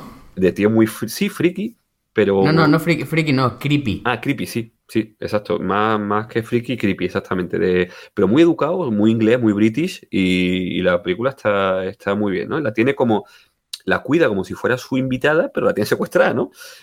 Y, y lo único que quiere, o sea, no parece que quiere abusar de ella, sino que solamente quiere observarla y, en fin, es, es una película muy, muy buena, ¿eh? Es un peliculón. Y, y el protagonista es Terence Stamp, cuando era muy joven la, la hizo la, la película esa, ¿no? Y luego después, bueno, pues ha hecho cantidad de películas en Hollywood, en, en, en sale en Teorema de Pasolini, en España salen Beltenebros, no sé si la habéis visto. No. Eh, no. Beltenebros. vale, ya no vuelvo a preguntaros. Eh, no, eh, broma aparte, Beltenebros de Pilar Miró. Y Beltenebros eh, salía Patsy Kensit, la protagonista femenina, y debe ser de los años, primero de los 90, si no me equivoco, debe ser Beltenebro. Ahora mismo no recuerdo. Patsy Kensi era la cantante De de Wonder. Eso mismo. Sí, y que salía en Arma Letal 2. Eso ya no lo sé, ¿ves? Eh, ahí ya ese, ese tipo de cine. Era, era la, la, la novia o el ligue de, de Mel Gibson. Co- Como diría nuestro amigo monstruo, el mellizo. El mellizo. Yo es que el ci- el- el- las armas letales no, no he tenido el placer de, de verlas, entonces no te puedo decir. Eh, est- Estamos, estamos eh, en igualdad de condiciones. Tú no has visto ni Transformers, ni, películas Letal. de Marvel, de Thor Exacto. y estas cosas, y nosotros no hemos visto Claro, somos complementarios, genial. no. de, Eh, de Cap- Capilar Miro. Eh, broma, broma aparte, eh, esa película de, de Velvet Tenebros, que bueno, sobre la guerra civil y sobre sale Patsy Kensit haciendo el, el- la canción de Put the Blame on Me, de, que hace Rita Hayworth en Hilda, que se quita el, el guante Sí. famoso. Bueno, pues lo hace ella, ¿no? Ujú. Eh, no tenéis que ver la película, la podéis buscar en YouTube y seguro que aparece la, la canción de con Patsy Kensit, que no lo hace igual que Rita Hayworth, por supuesto, pero, pero bueno, que, que la recuerdo con cariño a principios de los 90 cuando, cuando la vi, ¿no? Y, y luego después, eh, como resto del reparto, tampoco mm, es que haya gran cosa en, en Alien Nation, es decir... mm, Sale Brian Thompson, Sí, que, que es, por ejemplo, el malo de Cobra, que es un tío que tiene unos rasgos muy característicos que hace de eso, de, del malo de, de Cobra. Salía también en Expediente X. No sé si vosotros sois fanes de Yo la, ve- yo la veía, yo la veía. Pues era uno de los chungos, o sea, uno de, de los aliens estos de la de esta negra, que se le metían los Ah, vale. Sí, sí, sí. y tal, era como un alien de estos chungos. Creo, creo que Baldi no era muy de expediente. No, no. O sea, pero, pero, pero os quedáis con la cara de Brian Johnson, que, que era súper fuerte, súper. Que, que tiene la cara muy cuadrada, muy marca, unos rasgos como con unos hoyuelos. Hoyuelos no, o la línea esta de, de los mofleticos a la boca muy marcada. Y a mí me recuerda un poquito como el hermano bastardo de Chuache.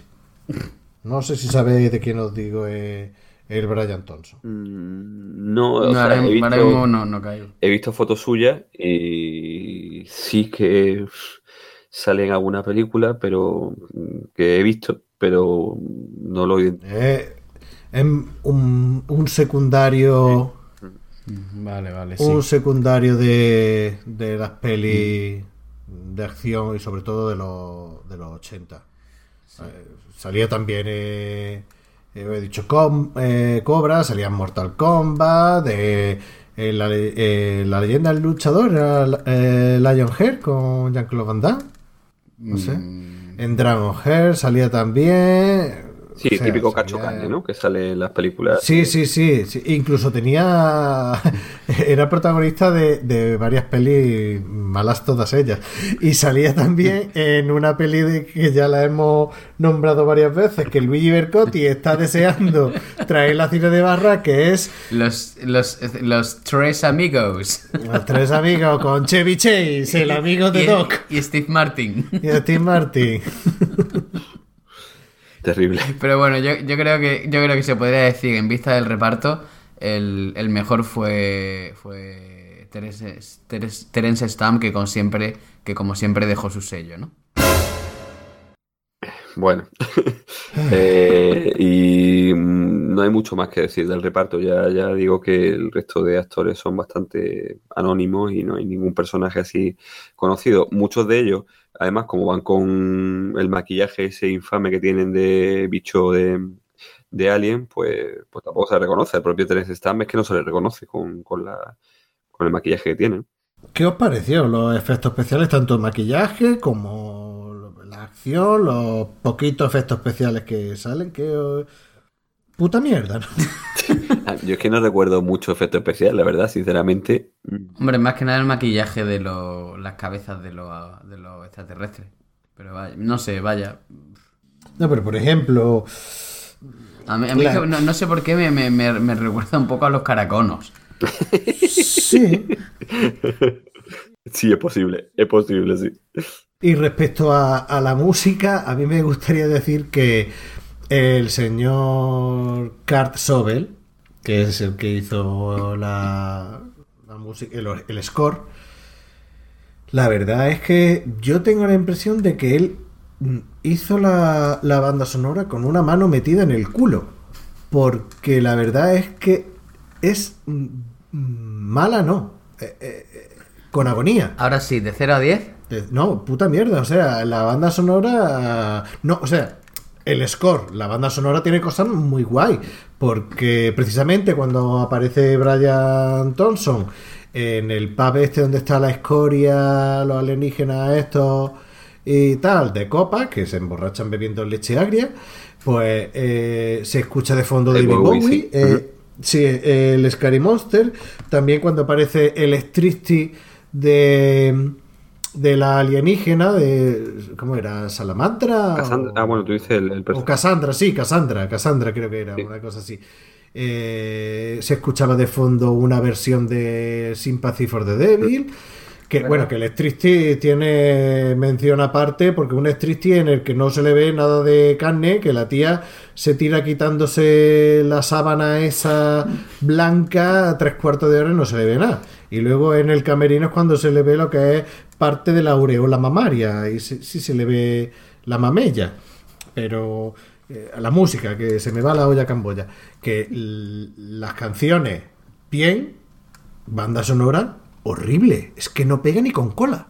Yo estoy de acuerdo contigo. La, música, o sea, las canciones de, incidentales de la película bien, pero, pero la música es que es otra cosa fallida en la película que no genera clima ni es capaz de, ponerte ni intención. En situación. Ni situación ni nada. Eh, es que en general parece que la película, a mí me, lo que me sorprende realmente es que esto diera para series y diera para más cosas, ¿no? Hombre, porque el concepto era bueno. El concepto era bueno, pero, bueno. a partir de una mierda, sacar después eh, mm, algo que dure en el tiempo es difícil. Porque el concepto, la idea sí está bien, pero yo no sé, yo no he visto la serie. No, no, yo tampoco. Pero si, si tú explotas. Bueno, pues tiene cositas muy chulas. O sea, tiene cositas. La historia que no se explota nada tiene cositas muy chulas. Tiene, por ejemplo, eh, el rollito este de que ellos no pueden comer carne cocinada y el tío está comiendo carne de castor. Dice, tío. Que bueno, no dice que no pueda. Dice que no lo hace porque pierde los nutrientes. O sea, que no, o que no lo asimila. O sea, por lo menos es que vosotros dos la habéis visto en versión original, yo la he visto en la doblada. Me parece que en la doblada decían que no la asimilan. En inglés dice. la versión original es lo que dice Valdis, que, que, que, que lo Que pierde el alimento. Como, sí. es como cuando las madres te ponen el zumo de naranja y te dicen tómatelo ya que se le va la vitamina, pues, pues eso. Luego, lo del rollo este de la droga azul en plan el cristal de Heisenberg de Breaking Bad. Eh, eso, eso mola. Eh, que tiene hasta su propio nombre y tal, que es un poquito ruso el nombre de la droga, que es Yabroska o es Yabroka, está guay. todo ese rollo, todo ese rollo está, está bien llevado, las curiosidades que te, te van poniendo y, y, van creando el universo este de los alienígenas, pero como no está explotado, no lo han sabido llevar, pues yo sí lo veo para... Vaya, de hecho van a hacer un remake. No jodas. No sé. Sí, eso sería. Estaba previsto antes de que Disney comprara la Fox. Ahora no sé qué, es lo que pasará, pero estaba previsto que se hiciera un, remake. Al final no sé lo que pasará. Pues no lo sé. ¿Se sabe quién, quiénes son los actores y tal? Mm, no, todavía no. Estará, supongo que estará en postproducción. Bueno, postproducción. Estarán dándole vuelta al guion y. Preproducción, ¿no? Sí, preproducción. Estarán dándole vuelta al guion y si. Pero creo que incluso estaba pensado ya quién iba a hacer. O quién podría ser el, director. No sé, es verdad que tiene eh, cosas interesantes, ¿no? Como el hecho de, de, que son los que desempeñan una serie de trabajo y que eso les genera eh, una marginación social, que al mismo tiempo esa marginación se traduce en que eh, son una clase, digamos, que mm, busca algún tipo de, si os fijáis, ellos no, no van a comprar los sitios, tienen sus tiendas específicas de, de Alien y tienen su pared de Alien y cosas, o sea, bien como una especie de gueto, ¿no? Entonces la idea es buena, incluso la relación, si queréis hablamos ahora o si queréis hablamos más adelante, ¿no? La relación con eh, las ideas de, lo que de, las tesis de, de, Karl Marx, ¿no? Sobre lo que consiste la alienación y, lo que tiene que ver con la opresión de las clases populares y deprimidas por parte de, los proletarios, por parte del capital. Es decir, todo eso está muy bien, la idea es cojonuda. Pero luego después no deja de ser una película de, acción, una especie de thriller, pero muy malo. Malo, malo, pero de maldad. Claro, es que, es que ni las acciones están bien llevadas, porque recuerdo eh, una de las escenas finales, cuando llega el clímax, que, que explota un coche y se ve a James Caan persiguiendo al malo y lo está persiguiendo a trote cochinero. Y yo, pero tío, A mí hay una. Pero, tío. A mí hay una que me parece peor y me parece ya de un patetismo extremo. Eh, no será la del cristal, la de la ventana. Eh, no, no, no, sé a qué te refieres. Es cuando el extraterrestre bueno baja en el helicóptero y mete la mano en el mar cuando el mar es ácido para salvar al, al policía y el tío aguanta ahí como ¡ah! se está quemando la mano y el otro se agarra y lo saca. esa, esa escena en el que el tío mete la mano en el mar y se quema me parece de un patetismo extremo. Claro, claro porque eh, citando al especial de, de Navidad, eh, los alienígenas son como los gitanos, ¿no? Que se, que se mueren con el agua. El agua es ácido. Bueno, yo no voy a llegar hasta ese punto. El agua del mar, ¿eh? El agua del mar. Sí, un, saludo para la comunidad romaní.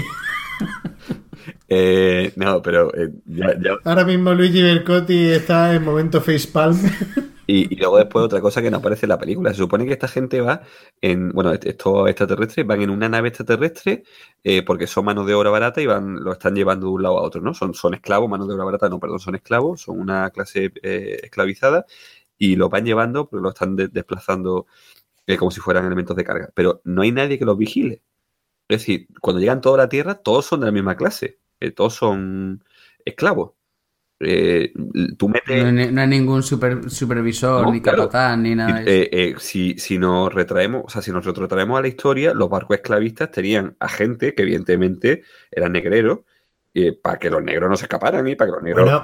Bueno, pero es que te lo venden como que ellos son súper listos. Que aprende Es una, es una cosa que yo, que yo, una cosa que yo he pensado, digo, si, si son, si, si los esclavos son súper listos, ¿cómo serían los otros? o, eran... Y, si son tan súper listos, los otros también, porque no los persiguen y llegan a la Tierra y esclavizan a la... Hombre, a lo mejor porque tienen más por ahí les da igual, no lo sé, pero que, pero que el tema es, joder, es decir, se, en principio se debería entender que la infrarraza tendría que ser como un poco... un poco... un poco capaz, ¿no?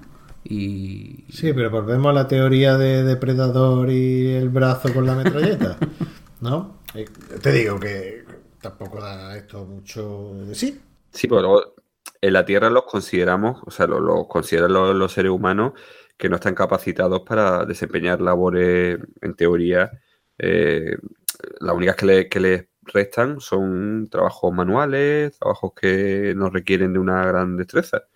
Eh, y de hecho se, se admiran de que uno llegue a ser inspector de policía, ¿no? Eh, que haya conseguido este, este puesto, ¿no? Cuando aprenden el idioma con facilidad y con rapidez y cuando no parece tampoco que sean tan, tan tontos. No sé. Eh, la película yo creo que hace aguas por todos lados, a pesar de que en principio la idea, pues vamos a decir, sea original y pueda estar bien y pueda dar mucho más juego. Eh, hay cosas que de verdad que dan ganas. A mí, a mí me, me pareció muy, mala, muy mala. Yo, dos cositas por mi parte para terminar ya con esto, por mi parte, vosotros si tenéis más. Eh, lo primero, me resultó curioso, no sé si os fijaste el cartel en el cine que ponía Rambo 6. Rambo 6, sí. No me fijé, no me fijé. Al principio de la película Rambo 6, sí. aparecía un cartel en una película que ponía Rambo 6 y digo yo, pues mira, pues vamos por Rambo 4 y se va a rodar la 5. Sí, pero por suerte no, han sido más. Entre uno y otro han sido más años, no ha sido. Claro, claro, claro, claro, Eso por un lado. Y lo segundo, eh, uno de los compañeros de, de policía humanos terrícola de, del James Caan, eh, ¿no recuerda a Love? Porque a mí, digo yo, este tiene. Vaya, de hecho, pensaba que, que era al que al final le pega el bueno le pega el puñetazo le, le, estrella contra el volante del coche ¿no? del coche a, mí me recordaba a de hecho miré eh, a ver si aparecía y no es otro pavo que tiene toda la cara de Meatloaf claro Meatloaf casi casi ahora o en la época del Club de la Lucha cuando estaba un poquito más más cebatil más fanegas, ¿no? Sí, más fanegas. No, la verdad es que ahora mismo no le visualizo la cara. No, no, no me fijé en ese momento y ahora mismo no le visualizo la cara. Yo tampoco sabría decirte si se parece, ¿no? Pues no, me he quedado con la cara de, del policía. Y luego ya para, terminar, como metáfora de la película, y además muy, muy de, del gusto de Luigi Bercotti, que ahora nos tendrá que decir su valoración. Yo creo que esta película se puede resumir en el chiste que le cuenta James Caan a, a Mandy Patinkin, el chiste del termómetro, que no tiene ni puta gracia, como el chiste de Luigi. Eh, Luigi, ¿cu- ¿cuánto, cuánto puntuación en, en la escala de Luigi? Eh, En el Luigiómetro. ¿Qué puntuación le daría a ese chiste? Pero, a- a- Hombre, pues, eh, es un chiste bastante malo, la verdad. Muy Pero bueno. a Luis cualquier chiste malo. No, lo mío son bueno. más rollo son más juegos de palabras y esas cosas, ¿no? Pero que, hombre, a mí esa, esa escena me, me- esa escena me, me gustó en el, en el sentido de, de Se ver- está emborrachando con... Claro, que se está emborrachando con él cuando, cuando están haciendo Con como. lechete. Como están cre- creando lazos y tal. Y, y de repente, pues empieza, empieza a contar el chiste. Eh, James Caan se está descojonando vivo, un chiste que no tiene ni puta gracia. Y, y el otro se queda de como diciendo. ¿Y esto? Y entonces, pues empieza. Cuando le empieza a explicar el chiste, dice: Sí, entonces, ¿dónde estaba el, el bolígrafo? En el recto del otro hombre. Claro, y por eso es gracioso. Esa, esa, esa, Yo me sentí identificado con Mandy Patinkin, ¿eh? Cuando tú cuentas los chistes. Sí, porque además muchas veces eh, parte de mi, de mi forma de trolear es explicarlo, ¿no? Y entonces, pues bueno, un poco... Sí, muy, un poco... muy Cristina Pedroche, salvo que no os parecéis ni en el blanco de los ojos. Y, y nada, eso, pues entonces el- eh, esa escena me pareció que estaba curiosa porque era un poco ver cómo, cómo él, esta gente, aunque era muy listo, pues tampoco el tema del sentido del humor, pues no lo terminaban de manejar bien y todo eso, ¿no? Porque eran Asperger, ¿no? Sí. un Sí, saludo. como, como She- Sheldon Cooper, un, ¿no? claro, un saludo a, a- a los afectados por, por un perdón. ¿Hay algo más que tenéis que, que decir eh, en concreto de Alien Nation? Sí, que me gustaría olvidarla lo antes posible. O sea, yo, yo creo que, bueno, si queréis decir vuestra escena favorita y... y- o- Yo o la, yo la que estaba, yo la que estaba diciendo ahora, ¿no? Lo que es pues un poco el momento en el que se van haciendo coleguillas y tal. Ese creo que me, el, probablemente es la que más me gustó. Es que creo que eso quería llevarlo yo a, a compararlo con, con Hidden, que tienen muchas similitudes de... eh, son dos policías, vaya, eh, dos policías que tienen que trabajar juntos y que uno no se quiere llevar, o sea, de primera no le cae bien el otro y al final eh, o se emborrachan, que en el caso de las dos, aunque uno se emborrache con leche agria y ya empiezan a hacer más amigos, ya empiezan a conocer la familia y al final termina mm, entablando amistad. Es, es todo el mismo rollo de, de las buddy de las buddy movies. Vaya, si lo compara, por decirlo, con posiblemente para mí una de, las de las mejores o, o el, el prototipo de, de buddy movie sería Arma Letal. Mm. Y sigue el mismo rollo. Sí. Sigue exactamente el mismo rollo. Y, los dos con escenas de striptease por, la puta cara. No pueden faltar. Eh, persecuciones de coches. eh, es lo mismo, siguen los mismos patrones. Y, y quizás viendo lo malas que son las escenas de acción en una, serie, en una película que supuestamente es de acción, lo veo normal. No, tampoco diría que, eh, que esta película es de acción, ¿eh? O eso es como una especie de... Ciencia ficción tampoco, ¿eh? Porque No, ciencia eh, ficción es lo de fondo. Si lo. Hombre, eh, el otro día preparando. eh, Es un poco pastiche. Sí, el otro día preparando la el programa, hablando con, con Baldi, a mí me recordó un poquito a, a la peli sudafricana de 2009, Distrito 9. Eh, el rollo ese de que llegan los extraterrestres, los alienígenas, y están como en un gueto y, y tal. Esa, ya digo, no quiero repetirme, pero la idea, bien. Ejecución, mal. Sí, yo creo que es el resumen. Básicamente. No, a mí, a mí la, la idea de esta película, por ejemplo, me gusta más que la de Hidden. Valdi, escena preferida y cierre. Es complicado, escena preferida. Eh, Los títulos de crédito de el final, ¿no? Cuando aparece bien. No, quizá el, el- cuando eh, todos sabemos que la, la droga les daba un. Bueno, le- les, les llevaba a un estado muy alterado, ¿no? Eh, se ponían todos súper fuertes y hacían. ¿no? Pues, Se convierten en Hulk. No, no, exactamente, pero que le da mucha energía o algo así, ¿no? Eh, al menos lo que vemos al principio, en la primera de la escena, cuando el tío tiene que dispararle 18 veces al, al, a uno de los extraterrestres para poder matarlo, que se haya tomado previamente un poquito de esa droga. Y el final, eh, la escena final es la que el malo malote rompe un tubo entero de droga y se lo mete el tío en el cuerpo, ¿no? Y me recuerda un poco en ese momento el que está dejando caer como si fuera, como parece mermelada de arándano, ¿no? Por el color que tiene. Y me recuerda un poco a, un, a una chuche que hay ahora que toma a los niños, que es parecida. Y mm, ese momento en el que el tío se eso parte y ahí se, se endroja hasta las cejas, ¿no? Se deja caer más y más y más. Y quizá, bueno, pues, el momento así más por buscar algo así. De verdad que lo he intentado, he hecho un esfuerzo, pero no, no hay nada en la película que yo diga que está bien, que merece la pena. La película en general me, me, me ha parecido muy mala, de verdad.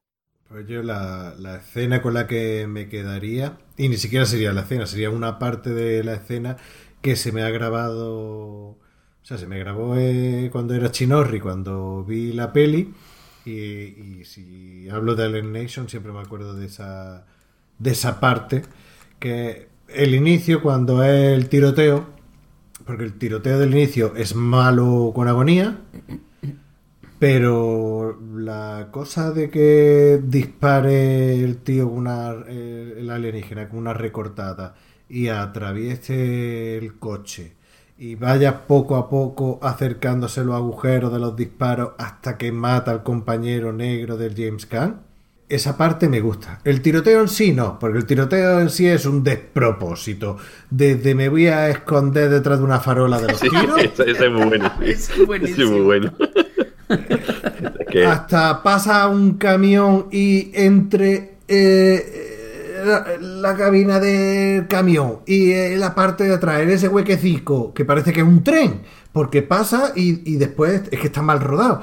Pega el tiro y mato al otro que está en el coche. Eh, o sea, me parece un despropósito, pero esa escena de el tío acurrucado en la rueda y disparando desde la otra parte de la rueda, cada vez acercándose más hasta que le da, lo atraviesa y lo mata, esa parte sí me gustó. Lo único. Pero bueno. Pero no todas las pelis de alienígena y tal son tan malas como, como Alien Nation, ¿no?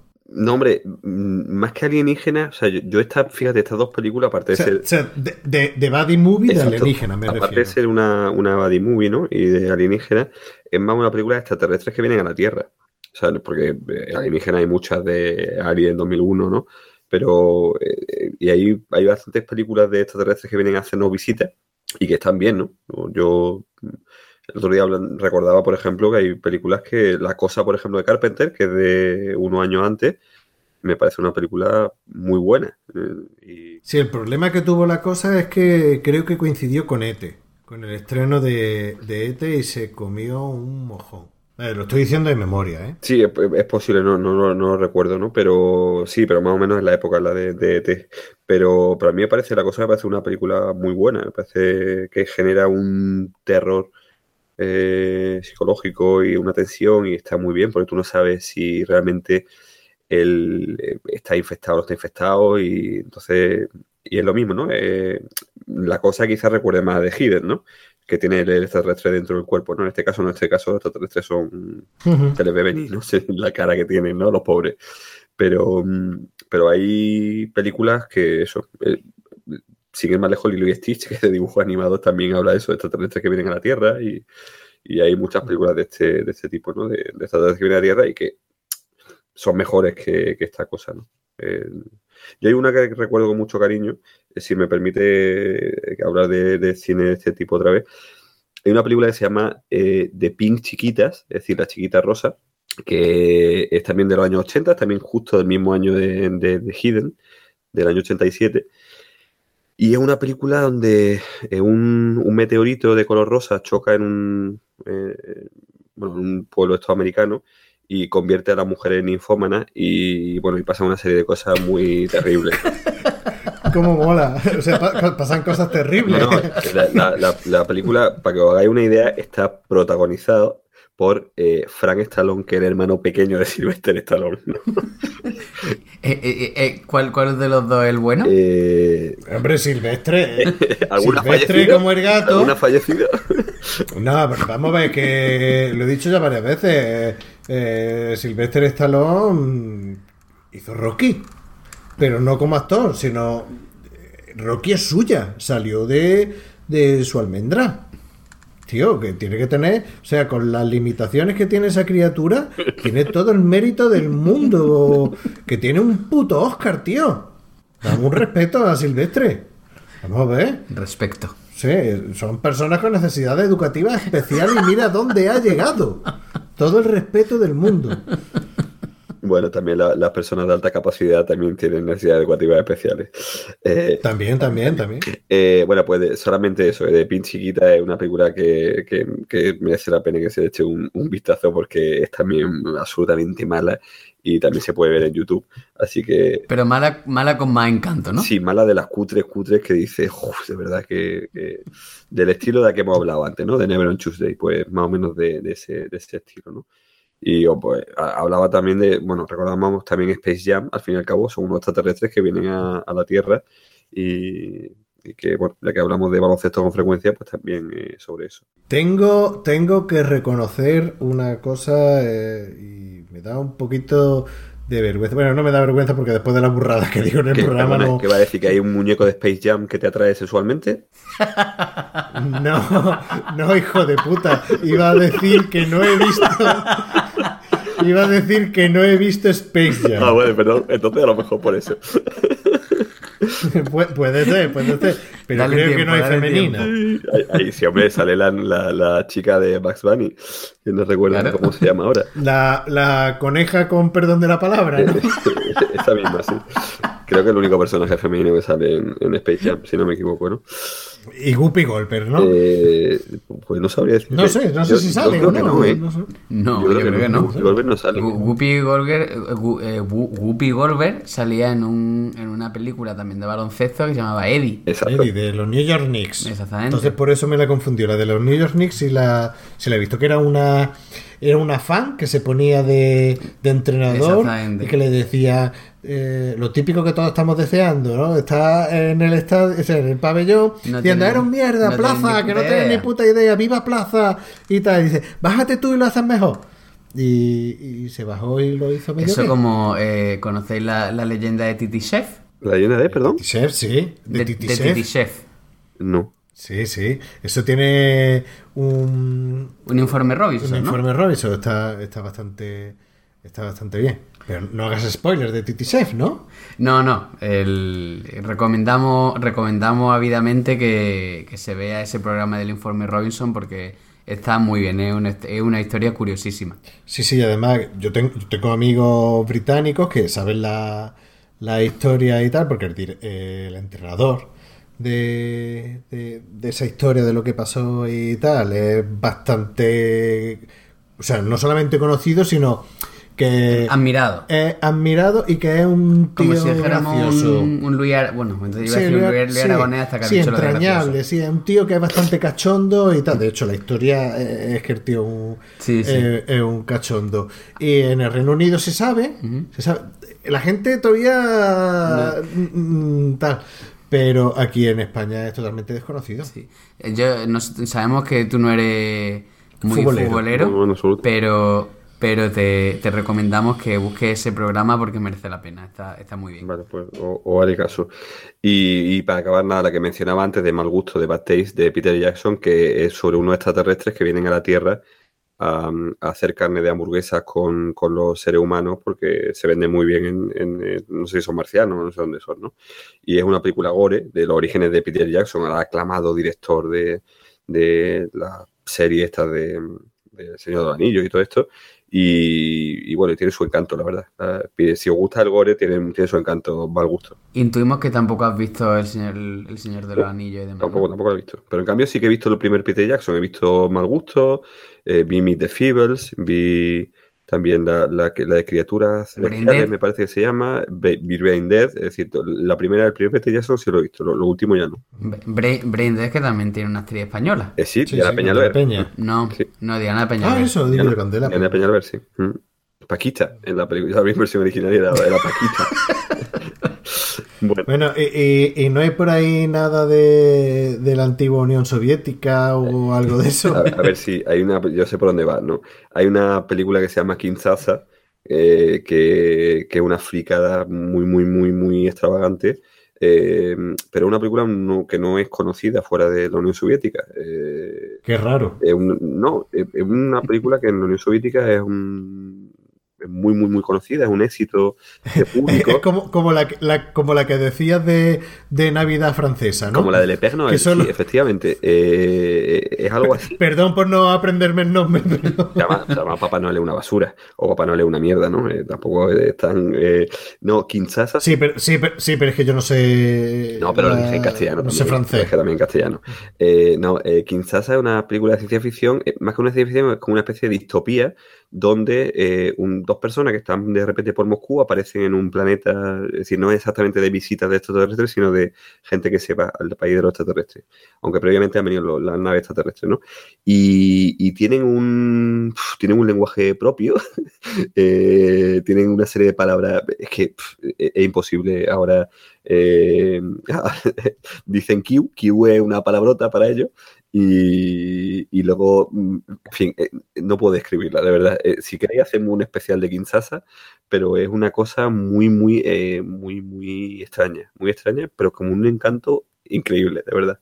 Si queréis. Bueno, eso... Q como la legendaria discoteca. De, de Ibiza, sí, efectivamente. De los no, de Ibiza no, de, de Plaza Solimar. De Benalmádena. En Benalmádena. Perdona, pero a imitación de la original que estaba en Ibiza. La, la, la, de verdad era la de aquí. No, no, perdona, perdona pero no. No sabía que había una en, en Málaga, pero la original es de, es de Ibiza. ¿no?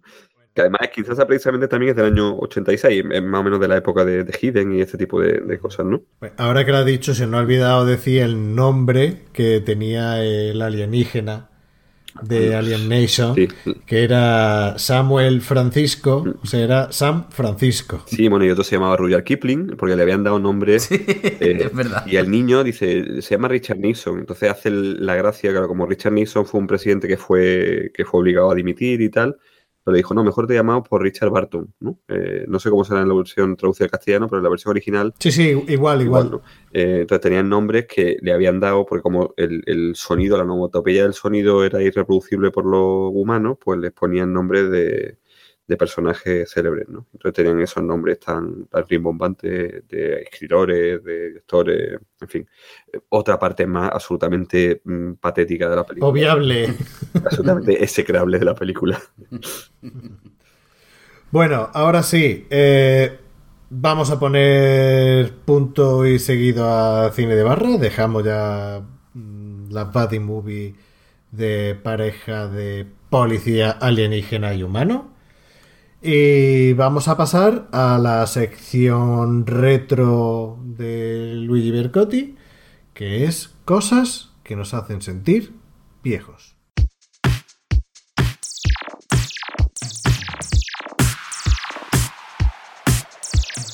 Cosas que nos hacen sentir viejos.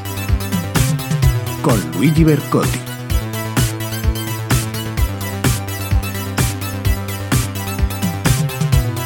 Y aquí estamos con cosas que nos hacen sentir viejos, la sección que arruinará el día, así que si lleváis un día regulero, casi mejor que la escucháis en otro momento.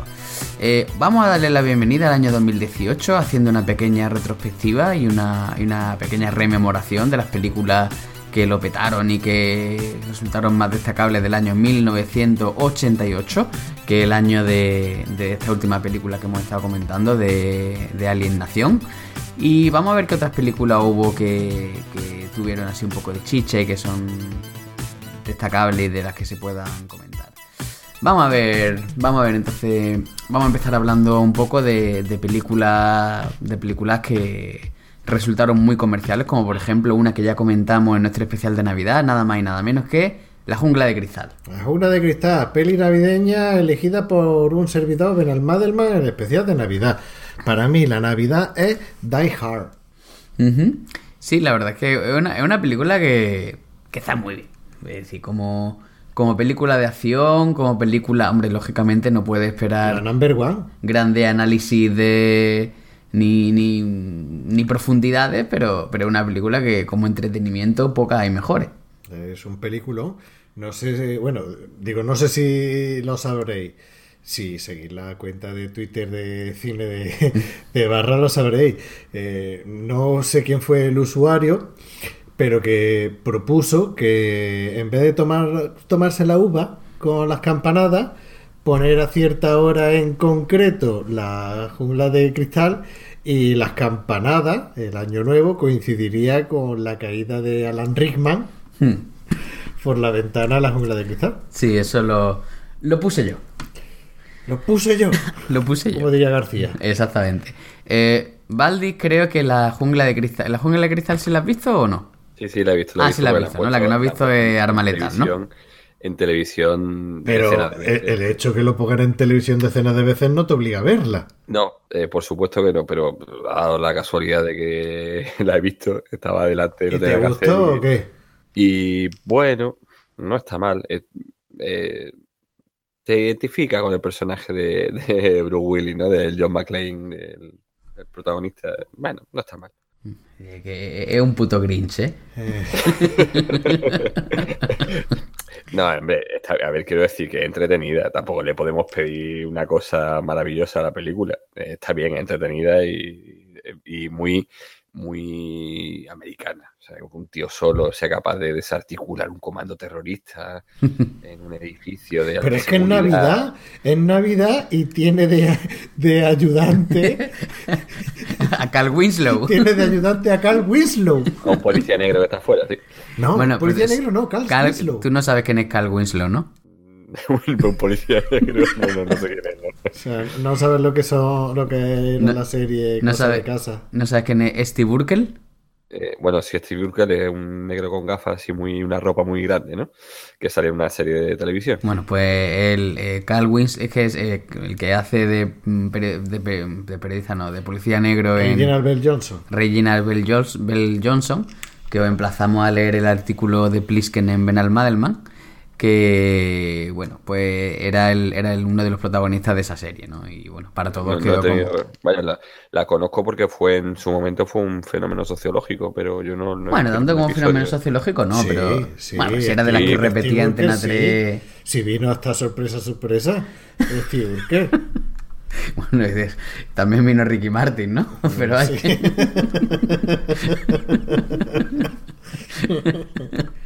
Bueno, eh, también una, otra película que yo personalmente asocio mucho a la Navidad, aunque aquí Ben Almadelman me dijo que no tiene nada de navideña y realmente técnicamente tiene razón, eh, Willow. Con, eh, ¿Tú has visto Willow, Barlis? No, no, no he visto. ¿No la has visto? Por ejemplo, esa es otra que todas las navidades la ponen y, y yo pues cuando la pillo la verdad es que me suelo quedar viéndola.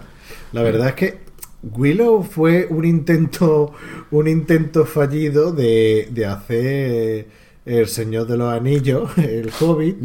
Fue un intento fallido y no pudieron hacerla y al final eh, Ron Howard eh, lo redirigió y hizo pues la versión alternativa al Señor del Anillo porque tiene prácticamente todo lo que tiene el Señor del Anillo. Y si tengo que elegir una peli para ver entre la trilogía Del. Señor de los Anillos y eh, Willow, pese a que los efectos especiales de Willow cantan, a día de hoy lo ves y cantan. Otra cosa es que la peli está muy bien. Pero yo me quedo antes con Willow que con el Señor de los Anillos. Porque en el Señor de los Anillos lo único que hacen es andar. Ya estamos con la teoría de Clerks 2. Es que es un coñazo. El, eh, Willow era de. La historia era de George Lucas, ¿no? Sí, ¿No? sí, sí. Eh, sí, pero el director fue. Fue No, el director era, no, no era el loco, pero la historia, la historia era suya, ¿no? Si no me Sí, sí, fue el, eh, el productor. ¡El productor! Y luego la música de Jay Horner, que. Pero más que, no, solo, no solo el productor, creo que era el que la historia, toda la historia de Willow la, la escribió él, si no me equivoco, ¿no? Está basado en algo. lo- Sí, una historia de- ideada por él mismo, sí. Mm. Eso recordaba por eso. Con McMardigan. Sí, lo que pasa es que él quería hacer El Señor de los Anillos, no lo pudo hacer y, y hizo un, un pastiche ahí, un refrito que se convirtió en Willow, que para mí súper bien. Sí, la, la- es que es una, es una peli muy chula, vaya, y de Lo que aventura pasa y que, de... que no lo petó tanto como, eh, como esperaba petarlo, porque creo recordar, según leí por algún lado o he escuchado en algún lado, que tenían pensado hacer varias partes, pero se quedó en, Se quedó en una, ¿no? se quedó en una y tal, porque eh, ganó dinero la peli, pero no fue el pelotazo que, que esperamos, sobre todo hablando de John Lucas, que lo había petado con la Guerra de Galaxia años antes. Así Mm. que- Bueno, ¿qué más? Pues, por ejemplo, tenemos quién enrayó, quién enrayó no, quién engañó a Roger Rabbit. No, Volvemos al Ferrari, ¿no? Sí, al Ferrari, sí. Eso mismo me he pensado, sí. ¿Quién engañó a Roger Rabbit? Eh, ¿Qué os parece esta película? Yo no la he visto, la verdad. No, no, nunca me ha dado por, por eh, eh, verla. Pues está muy bien. Está, a mí me gustó mucho. Y, y Jessica Rabbit eh, entra dentro del club de, dentro, de- dentro del club de Jessica la... Rabbit en la cuenta de Twitter de Cine de Barra eh, confirman mi teoría. Y, eh, había, o sea, los dibujos de las princesas Disney, no solo de princesas Disney, sino de personajes femeninos de animación eh, representados como mujeres, como si fueran en la vida real. Y Jessica Rabbit es el pepino. Pues Jessica Rabbit es el pepinazo. Hmm. Hombre, Jessica Rabbit es Rita Hayworth, entonces es lógico que sea, que sea un mujerón, ¿no? Ahora, ahora no te metes conmigo. Ahora no te metes no. conmigo. Con la No, princesa no. Disney y tal. Ahora, y la ahora, animación. ahora- ahora no hay puntillica, ¿eh? Ahora no hay puntillica. No, porque está claramente inspirado en, en- en una actriz real, ¿no? Y, y en un papel concreto, además que es el de Hitler. Entonces, ya no, ahí no me puedo meter contigo, ¿eh? Ahora ya que me digas que Blancanieves o que Pocahontas, o no, espérate, No, era, no, Jasmine, no. Jasmine, era, Jasmine. era Jasmine, Jasmine, es verdad. Jasmine. Era Jasmine Y Elsa, ¿no? Elsa, y Elsa. Jasmine, Elsa, me lo vaya a recordar todos los putos programas como Nicolas Coppola Cage. No, todos no, todos no.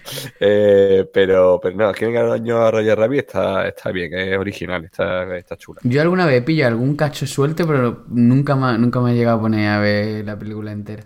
Bueno, también tenemos Rain Man con, con Tomás Crucero, Tom Cruise y, y con Dustin Hoffman haciendo de haciendo De de, autista. de autista, como San Juan. Y Bueno, más, que, más que autista sería. ah, bueno, sí. Iba a decir Asperger, pero no, realmente. No, no, no, es- es autista, ¿no? Es, autista, es autista. Por eso digo, digo, iba a decir Asperger, pero no, eh, son rasgos. Más tienen mm, los movimientos estereotipados y, y tal, sí. Mm. Luego un par de, de películas de animación japonesa, ¿no? Como por ejemplo Akira y como Mi vecino Totoro. Grande Miyazaki. Grande Miyazaki y grande, grande Totoro. Tú, tú, no eres, tú no eres muy de películas de animación japonesa, ¿verdad, Valdi? No, no soy tutorista. Eh, no, no he visto, no he visto películas de, las que he visto, he visto algunas, eh, no me han terminado de, de convencer demasiado. Me sorprende porque Miyazaki es un pelotazo de tío. No sé por qué no. Yo vi, yo vi el viaje de Chihiro y la verdad es que, la verdad es que estaba, estaba muy bien, vaya, a mí me gustó. Vaya, no, no quiero. No quiero adelantarme a Luigi, pero lo voy a hacer. Eh, también de 1988 está otra peli de. de, eh, de anime, eh, que es La tumba de las luciérnagas, que esa no sé si Sí. la habrás visto. No, tampoco, tampoco. Eso es. Esa debes verla, ¿eh? Esa debes verla porque, a diferencia de otras películas de, de la productora de Miyazaki, que están más orientadas a lo mejor a infantil o juvenil, la tumba de, la- de las lu- luciérnagas no es para. No es para niños. No es para niños. No es para niños y es una peli muy cruda sobre eh, los años después de finalizar la Segunda Guerra Mundial en Japón. Y está muy bien y. y no, o sea, no te la recomiendo que se lo ponga. A mi niña, ¿no? No, no, no. Me, me la apunto, me la apunto. Vale. Luego después también eh, eh, dentro de más cine de acción con tipos duros, pues por ejemplo tenemos tenemos eh, Contacto Sangriento de, de Van Damme, Sí, de Juan Claudio. de Juan Claudio, tenemos Rambo 3, eh, luego tenemos eh, en un papel que no es de acción, pero también es uno de los famosos tipos duros de Hollywood, Los gemelos golpean dos veces, qué peliculón, ¿eh? En su momento sí, ahora no sería capaz de volver a ver. Bueno, en su momento quiere decir... mm, ¿En cua- el 88? Pero, pero por la edad que tenía en el 88 o por, o por el contexto de... Todo ello, todo es un cúmulo de circunstancias de hígado aire introducido. Todo ello, oye. Oye, Pues tú, eh, Yo- yo damos por de supuesto de que es una idea, ¿no? Yo soy más de poli de guardería. Eh, no, sí, sí he visto los gemelos golpeando dos veces, sí. La, la otra que has comentado, no, pero los gemelos golpeando dos veces sí la he visto. sí. ¿Y, Y opinión? no, prefiero no, prefiero no hacer ningún comentario al respecto. Vale. Es, es la típica película en la que, que un amigo de esto alquila, ah, vamos a alquilar la película, no sé qué, ¿qué película ha alquilado? Ah, ah, una película que seguro que está chula. Y luego te la ponen y es esa, ¿no? Pues, dice, bueno, pues nada, ya que estamos, pues la veremos. Luego, de, eh, dentro de comedias también, por ejemplo, pues está El Príncipe de Zamunda, que es otra de las películas que han puesto eh, toneladas de veces en, en la, en la televisión, con Eddie Murphy, con Arsenio Hall, haciendo El gran de John Landis, el gran director de John Landis. John Landis. Y, y bueno, esa película, bueno, ah, A, a mí me moló. Eso fue antes de que Eddie Murphy se convirtiera en un paria. Eh, En ese momento molaba. Después empezó a hacer Doctor Dolittle y eh, esto de la- Bowfinger el Pícaro. Eh, Bowfinger ese, mola. ese te, ese te gustó a ti, ¿no? Bowfinger mola. Bowfinger hablan, o sea, es una de las pelis de humor que hablan de metacine de las mejores que hay. Está muy guapa. Además, tú la has visto conmigo y tú te quedaste con la cara partida como diciendo, ¿y a ti esto te gusta? Y yo estaba dando palmas con la oreja. Beetlejuice también fue del 88, También Beetlejuice, de Tim Y Burton. de Tim Burton, con efectivamente. de Michael Keaton. Gina Davis. Y, a- y además con, con Winona Ryder, eh, una niña, una cría. Sí, es- ¿fue, ¿Fue la primera película que hizo? Yo diría que sí. Igual estoy equivocado, pero yo creo que ahí estaba muy, muy joven. No sé si tenía 13 años o así. No, yo creo que algo más, ¿no? Yo creo que tendría 15, 16 por lo menos, ¿no? No sé. Eh, Igual, no sé. A mí muy- me muy recordaba, ¿cómo es? Miércoles. Miércoles Adams. Hmm, Miércoles. Adams. No, pero miércoles Adam no es Winona Ryder. No, no, dice No, que que le recordaba, que le recordaba. Ah, te recordaba, vale, vale. Luego más, más comedia hubo, Una por niña gótica. ¿no? Sí. Más comedias, por ejemplo, un pez llamado Wanda, con, con un par de Monty Pythons y, y Kevin Klein. Esa peli está muy chula. Sí. Esa peli está muy chula. Sí, mola, mola mazo. Además, es que yo recuerdo la, la escena final en la que el tartamudo deja de, de tartamudear. Y, y me parece, o sea, es que me, río, me está acordando me río. Sí, esa, esa de hecho hemos estado hablando que igual estaría bien traerla un día a cine de barra cuando ya hayamos Sí, salido. pero sería también de hacer una sesión doble, de hacer un pez llamado Wanda y el de, ¿cómo es? Animales... Anima- sí, eh, criaturas feroces. Criaturas feroces, pero es que yo no he visto criaturas feroces. No, pues ese, ese programa doble estaría bien. Sí, pues mira, otra cosa que nos apuntamos en la libreta que no importa una puta mierda. ¿Tú, qué opinas de un pez llamado Wanda, Valdís? Bueno, no está mal, es simpática. Tampoco me parece una película. Pero, pero Bueno. tú, tú serás de los Yo soy, Monty Python. yo soy de los Monty Python hasta la muerte, Ah, efectivamente. vale, vale, vale. Pero, eh, y y de, de todo lo que hacen los Monty Python y todo lo que hicieron, ¿no? Pero mm, quizá por eso un pez llamado Wanda no es muy. No me parece. Aunque salgan John Cleese y salgan los eh, Monty Python, pero o sea, uno de los miembros de los Monty Python no me parece que sea eh, humor mm, muy propio de los Monty Python. O sea, yo los Monty Python los veo más absurdos que un pez llamado Wanda, que es como No, más sí, convencional, sí. humor más convencional, Sí, y em- entonces. Pero siendo No más mal. convencional, yo creo que sigue estando muy bien, sigue estando muy Sí, sí, por eso divertido. digo que no está mal, que es simpática la película, pero que tampoco es una película fantástica, maravillosa como cualquier película de los Monty Python. Exacto, ni mucho menos transgresora como cualquier película de los Monty Python. Yo, la única pega que le. O sea, la única pega no. Una de las pegas que le pondría es que yo a, a Jamie Lee Curtis la quitaba del papel y ponía a una tía que en realidad estuviera buena.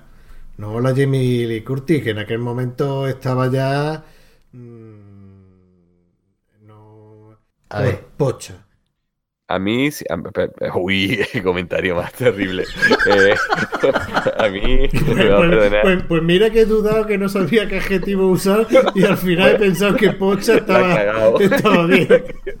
Me ha cagado bien al elegirlo. No, oye, oye, que. Un, oye, sa- un saludo a Jamie Lee Curtis. o- Oye, que, que, la te- mujer a la que compara con fruta. eh, no era mi intención. Oye, que, que mira, que, que hay... Soy unos mamonazos. No, mira, que, que hay, hay ciertas, hay ciertas mujeres que, que tienen más edad que Jamie Lee Curtis en ese momento y que, y que están ahora tremendas. Sí, sí. Que- Perdón, perdón. Eh, ah, no, a mí me, a mí me parece, a mí me parece muy, muy atractiva. No, me parece una chica guapa, pero me parece muy atractiva Jamie Lee Curtis, incluso en un pijama Wanda. Claro, pero es que a mí Jamie Lee Curtis en Halloween ya no me molaba. O sea, y, y ya en un pez llamado Wanda había... Bueno, sí, venga, y, entonces- vale, ya y- está. y en mentira arriesgada ya para qué, ¿no? No, mentira arriesgada, muchísimo menos. Hombre, se pega no, un es que a mí- baile chulo con, con el, con el Schwarzenegger. no, es que a mí nunca me ha gustado Jamie Lee Curtis y no... Pues entonces no es que estuviera pocha, es que no te gustaba. No, pero, pero- pero es que ahí precisamente no es que estuviera en la En la época de. Halloween. Ya, ya. O sea, Era Porsche, está- la verdad. estaba- Pues mira que he intentado ser suave con lo de Porsche, creo que no. bueno, bueno, reconduciendo, también eh, en cuanto a comedias con sabor a Monty Python, tenemos en el del mismo año a la aventura del barón Munchausen. que esa, esa sí es bastante más, para, bastante más paranoia, ¿no? Sí, pero esa no la he visto, ¿eh? Yo No, la del Yo esa, la, yo esa la vi hace muchísimos años y me acuerdo de quedarme diciendo What the qué, fuck? qué puta, qué puta paranoia. Bueno, yo la vi antes de, yo creo que la vi antes de conocer siquiera quién eran los Monty Python y demás. Yo no la he visto. ¿No la has visto? Barón. Y mira que me gusta Terry Gilliam, pero... Ahí salió Uma Thurman muy, muy jovencita, ¿no? Si no me equivoco. No, re- no recuerdo, sí, efectivamente. Uma Thurman salía ya en, en esta película. Salía además de sus primeras películas, si no me equivoco. Luego, bueno, también en cuanto a películas ya un poquito más serias, pues tenemos, por ejemplo, Las Amistades Peligrosas, con, Una película estupenda de Stephen Frears, sí. Con John Malkovich, con Glenn, con Close Glenn y Close, Michelle con Pfeiffer. Michelle Pfeiffer. Bueno, y, Está y- guapísima. y, y Valdi, ¿qué, te- qué te parece? Tú te va- vas a decir que te vas a quedar con, con la amistad de peligrosa. Pero salieron, mm, salieron dos versiones, Balmont y la amistad es peligrosa. Yo no he visto ninguna de las dos, pero yo recuerdo que las publicitaban en los inicios de Canal Plus. eh, eh, publicitaban las dos películas y yo como siempre pensando con la polla, pues de los dos trailers como las protagonistas de de Balmont me gustaban más que, que la de la amistad es peligrosa, siempre he pensado que era mejor película. Pero claro, est- está hablando... eh, Un, razona- un razonamiento impecable, ¿eh? Claro, un razonamiento impecable de, de- de los años 90 que tenía yo 11 añitos. Yo la veía y digo, bueno, pues esta está... eh, Y, y ya tenía esos pensamientos, hay que ver. y yo, yo siempre he sido muy... Iba a decir precoz, pero no, porque está por medio de la eyaculación precoz y no. Pero yo siempre he sido muy... Precoz, coz y poscoz, ¿no? Sí, y- y- sí, como pucio, prepucio y Pucio, pospucio, ¿no? Sí, no, pero tú has visto las dos pelis, seguro. Yo sí, además voy a permitirme ser pedante. Yo no solo he visto las dos pelis, sino que me he leído el libro de Georges Laclos, en el que está inspirada la- las dos películas. y, y fíjate que me gusta más la película de La amistad peligrosa de Stephen Frears. Me parece que las interpretaciones son bestiales, sobre todo Glenn Close hace un papel impresionante. Eh, Malkovich también está que se sale, o sea, la- y Michelle Pfeiffer está mm, adorable. La película me, me parece muy buena película de Milos Forman. Eh, eh, perdón, de, Stephen Frears. En cambio, la de Milos Forman, que es Balmont, es mucho más fiel a la novela, a, la obra de George Laclos, que está escrita en forma de epistolar. Son cartas que se escriben unos a otros, ¿no? Y, y que es típica de la época en la que, en la que está ambientada, ¿no? Y, y la, la película de, de Milos Forman, que ha quedado como la peli mala de, de las dos y que, y que tuvo el problema de. o sea, las películas se hicieron, empezaron a hacerse al mismo tiempo sin saber la una que se estaba haciendo la otra, ¿no? Y entonces la, la historia es que cuando se enteran ambos directores y ambas productoras que están haciendo una película basada en la misma novela, que además es una novela del siglo XVIII, ¿quién coño iba a pensar que iban a hacer una adaptación de una novela del siglo XVIII, ¿no? Y se dan cuenta de ello, pues se ponen las pilas a tope para ver quién la puede acabar antes y de esa Para forma publicarla. Claro, pisarle el, el- el- el público y la audiencia a la otra película. Y la que ganó fue la de Stephen Frears, que se, pu- se, se estrenó antes, y Balmont tardó más tiempo en estrenarse. Y, y eso, evidentemente, le fue un golpe de gracia a, a la película, que es muy fiel a la novela, pero mm, es fría. Y por otra parte, es cierto que. No, no, ejemplo, Fría no era la otra. Stephen Fría.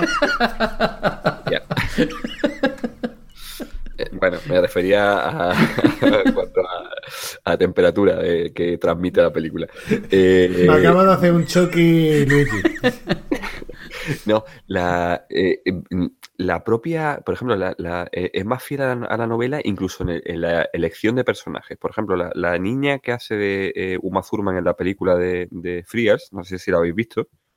Sí, ¿no? Esta sí la habéis visto, ¿no? No, yo no he visto ninguna de las dos. No, yo, yo creo. No, no recuerdo si la vi hace tiempo, creo que no. Bueno, creo que no he llegado Pues, o- os explico. eh, en la novela, eh, en, en el libro, es una niña de 13 años, 13, 14 años aproximadamente. Y la, la actriz que, la, que desempeña ese papel es Uma Thurman, en La amistad es peligrosa. Uma Thurman ya ahí debe estar por en torno a los 19, 20 años, ¿no? Y mm, sale desnuda en la película, con lo cual merece la pena que la veáis, ¿no? Eh, y ya que ya hemos- después de decir lo que has dicho, ya da igual, ¿no? Lo que se pueda decir. Eh, y, y no es tan fiel como, por ejemplo, la niña que sí que usa eh, eh, Milos Forman en, en que no recuerdo ahora quién era la actriz, era, no, no sé quién era, pero esa sí que era una niña, o sea, tú le ves la, y, parece una niña, a la cual tiene que seducir el protagonista, que era el vizconde de Balmont, y por eso la película se llama Balmont, ¿no? La otra. Pero mm, aunque sea más fiel a la novela, la película de Milos Forman, a mí personalmente me parece mucho mejor la película, eh, no siendo mala la de Forman, que está muy bien, me parece mejor la, la película de, de Frears porque, porque la- la- es que las interpretaciones de, de, de Michelle Pfeiffer, de Malkovich y sobre todo de Glenn Close son alucinantes. Además sale eh, Keanu Reeves haciendo también de jovencito, si no me equivoco. Bueno, ¿cuándo no ha sido jovencito Keanu Reeves? Sí. Bueno, es últimamente ya no, joven. ya está un poquito mayor, ¿no? Ya en las últimas películas no se le ve ya que, que no es un, un crío, ¿no? Pero eh, eh, en general la- las dos películas están muy bien, están muy bien hechas. Eh, pero claro, el, el hándicap de, de Balmont es que pf, se estrenan al mismo tiempo y, y eso es lo que definitivamente la hunde. Y Además, Milo Forman, que era el director, si recordáis, era quien había hecho Amadeus. Sí. Había tenido, el tío- el- había tenido el tío dinero para, para poder hacer eh, la película esa, ¿no? La de, la de Balmont mm, años después. ¿no? Va poco tiempo después de Amadeus, que Amadeus debe ser como de 3, 4 años antes de, de Balmont. Pero ah, las dos están muy bien, ya os digo, pero es que La amistad es peligrosa. A mí me parece una película maravillosa, me parece fantástica. Luego después también tenemos Cine- Cinema Paradiso. Como, Cinema como- Paradiso es un peliculote. Totalmente de acuerdo, sí. Eh, y, y Philippe Noiré la hace Es un peliculote. Y hablando, como hemos estado hablando de metacine, eh, Cinema Para- Paradiso es es metacine. Y también, también tenemos la, la película española de Mujer al borde de un ataque de nervios. Efectivamente, de Pedro Almodóvar. Ujú. Almondrova. ¿Tú eres almodovariano, Valdis? Bueno, eh, no demasiado. Eh, Mujeres no está mal.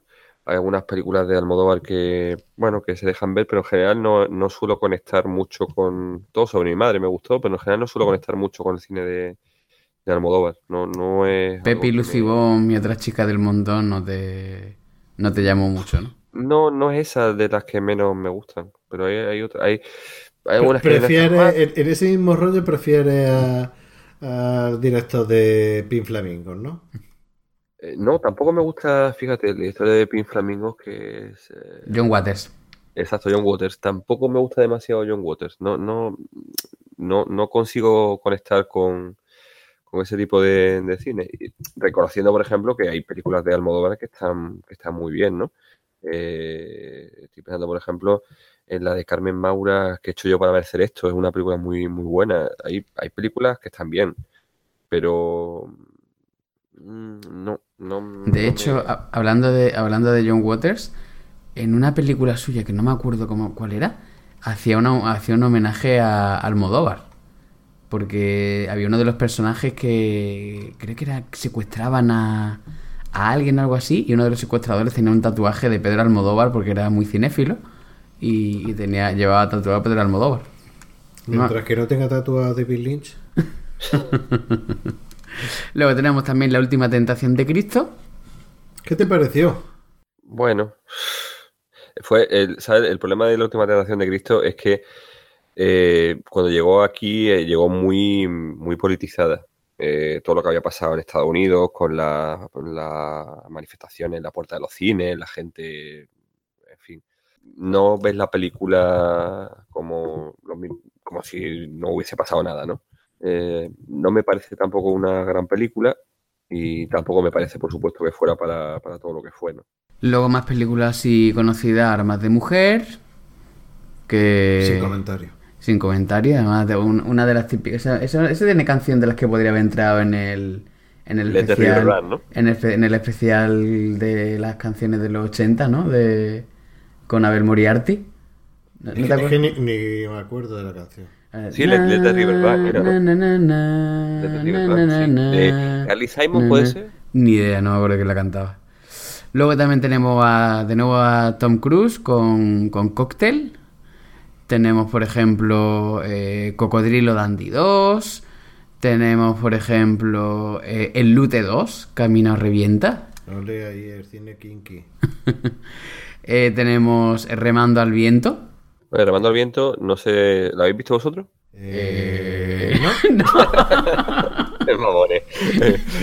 A ver, Remando al Viento de Gonzalo Suárez eh, es una adaptación de una adaptación muy personal, muy de Gonzalo Suárez, de lo que ocurrió cuando se reunieron en una villa suiza eh, Lord Byron, eh, Percy Shelley, eh, la mujer de Percy Shelley, que era Mary Shelley, Polidori, que era el médico de, todos ellos, y, bueno, se reunieron una noche que, estaban aburridos y dijeron, bueno, vamos a inventarnos una historia de terror cada uno de nosotros, ¿no? Entonces, cada uno de ellos inventó una historia de terror.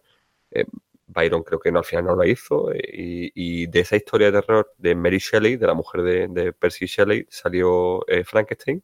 El propio Polidori, es decir, el médico de, ellos, que es un personaje muy olvidado, inventa una historia de un vampiro, en la que supuestamente, según dicen los críticos de, literatura, se inspiró después Bram Stoker para hacer eh, su Drácula. Y con todo eso, y con la tormentosa vida de Byron y de Shelley, que son vidas muy, muy interesantes, porque Byron era, era cojo y era un tío muy atractivo, pero estoy hablando de Lord Byron, ¿no? Del poeta inglés romántico. Eh, eh, tenía un pie más corto que otro y eso le daba una cojera y eso le, generaba un pequeño sentimiento de, Inferioridad. No sé, no de inferioridad, pero de, rechazo hacia complejo, la gente, lo... Sí, un pequeño complejo, exacto, pero por otra parte era un gran poeta, admirado por todo el mundo, con lo cual eh, era muy contradictorio, ¿no? Y, era un tío muy romántico y luchó incluso por la independencia de Grecia y, vivió, bueno, una vida muy tormentosa, muchas amantes, muchas mujeres, en fin.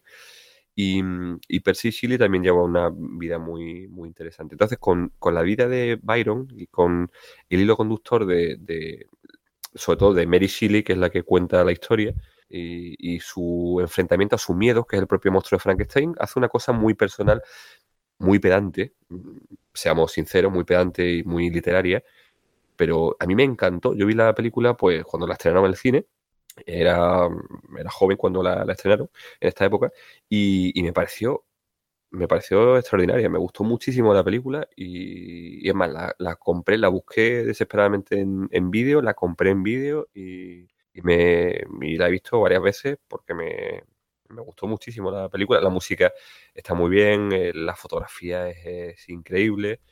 Y Gonzalo Suárez es uno de estos directores españoles que tiene una carga de, muy literaria, muy pedante, no nos vamos a engañar. Pero a mí personalmente me gusta muchísimo Gonzalo Suárez, aunque tiene cosas también muy demasiado cargantes. Pero Remando al Viento me, gustó mucho, probablemente porque en esa época yo estaba leyendo eh, poesía romántica inglesa y estaba leyendo Byron, a Silvia Keats y, entonces me, metió mucho en su ambiente y me metió mucho y me, enamoró la película, ¿no? Pero tendría que verlo ahora, a ver si ha pasado el tiempo, si lo ha pasado bien, ha pasado mal el tiempo por ella, pero en, su momento me, gustó mucho. Y además fue el debut, si no recuerdo mal, y si no fue el debut, eh, la segunda o tercera película de Hugh Grant. Eh, Hugh Grant, eh, todo esto lo rodó Gonzalo Suárez con, actores ingleses. El único actor español es José Luis Gómez, que es el que hace de Polidori, del médico de, de, de de Byron.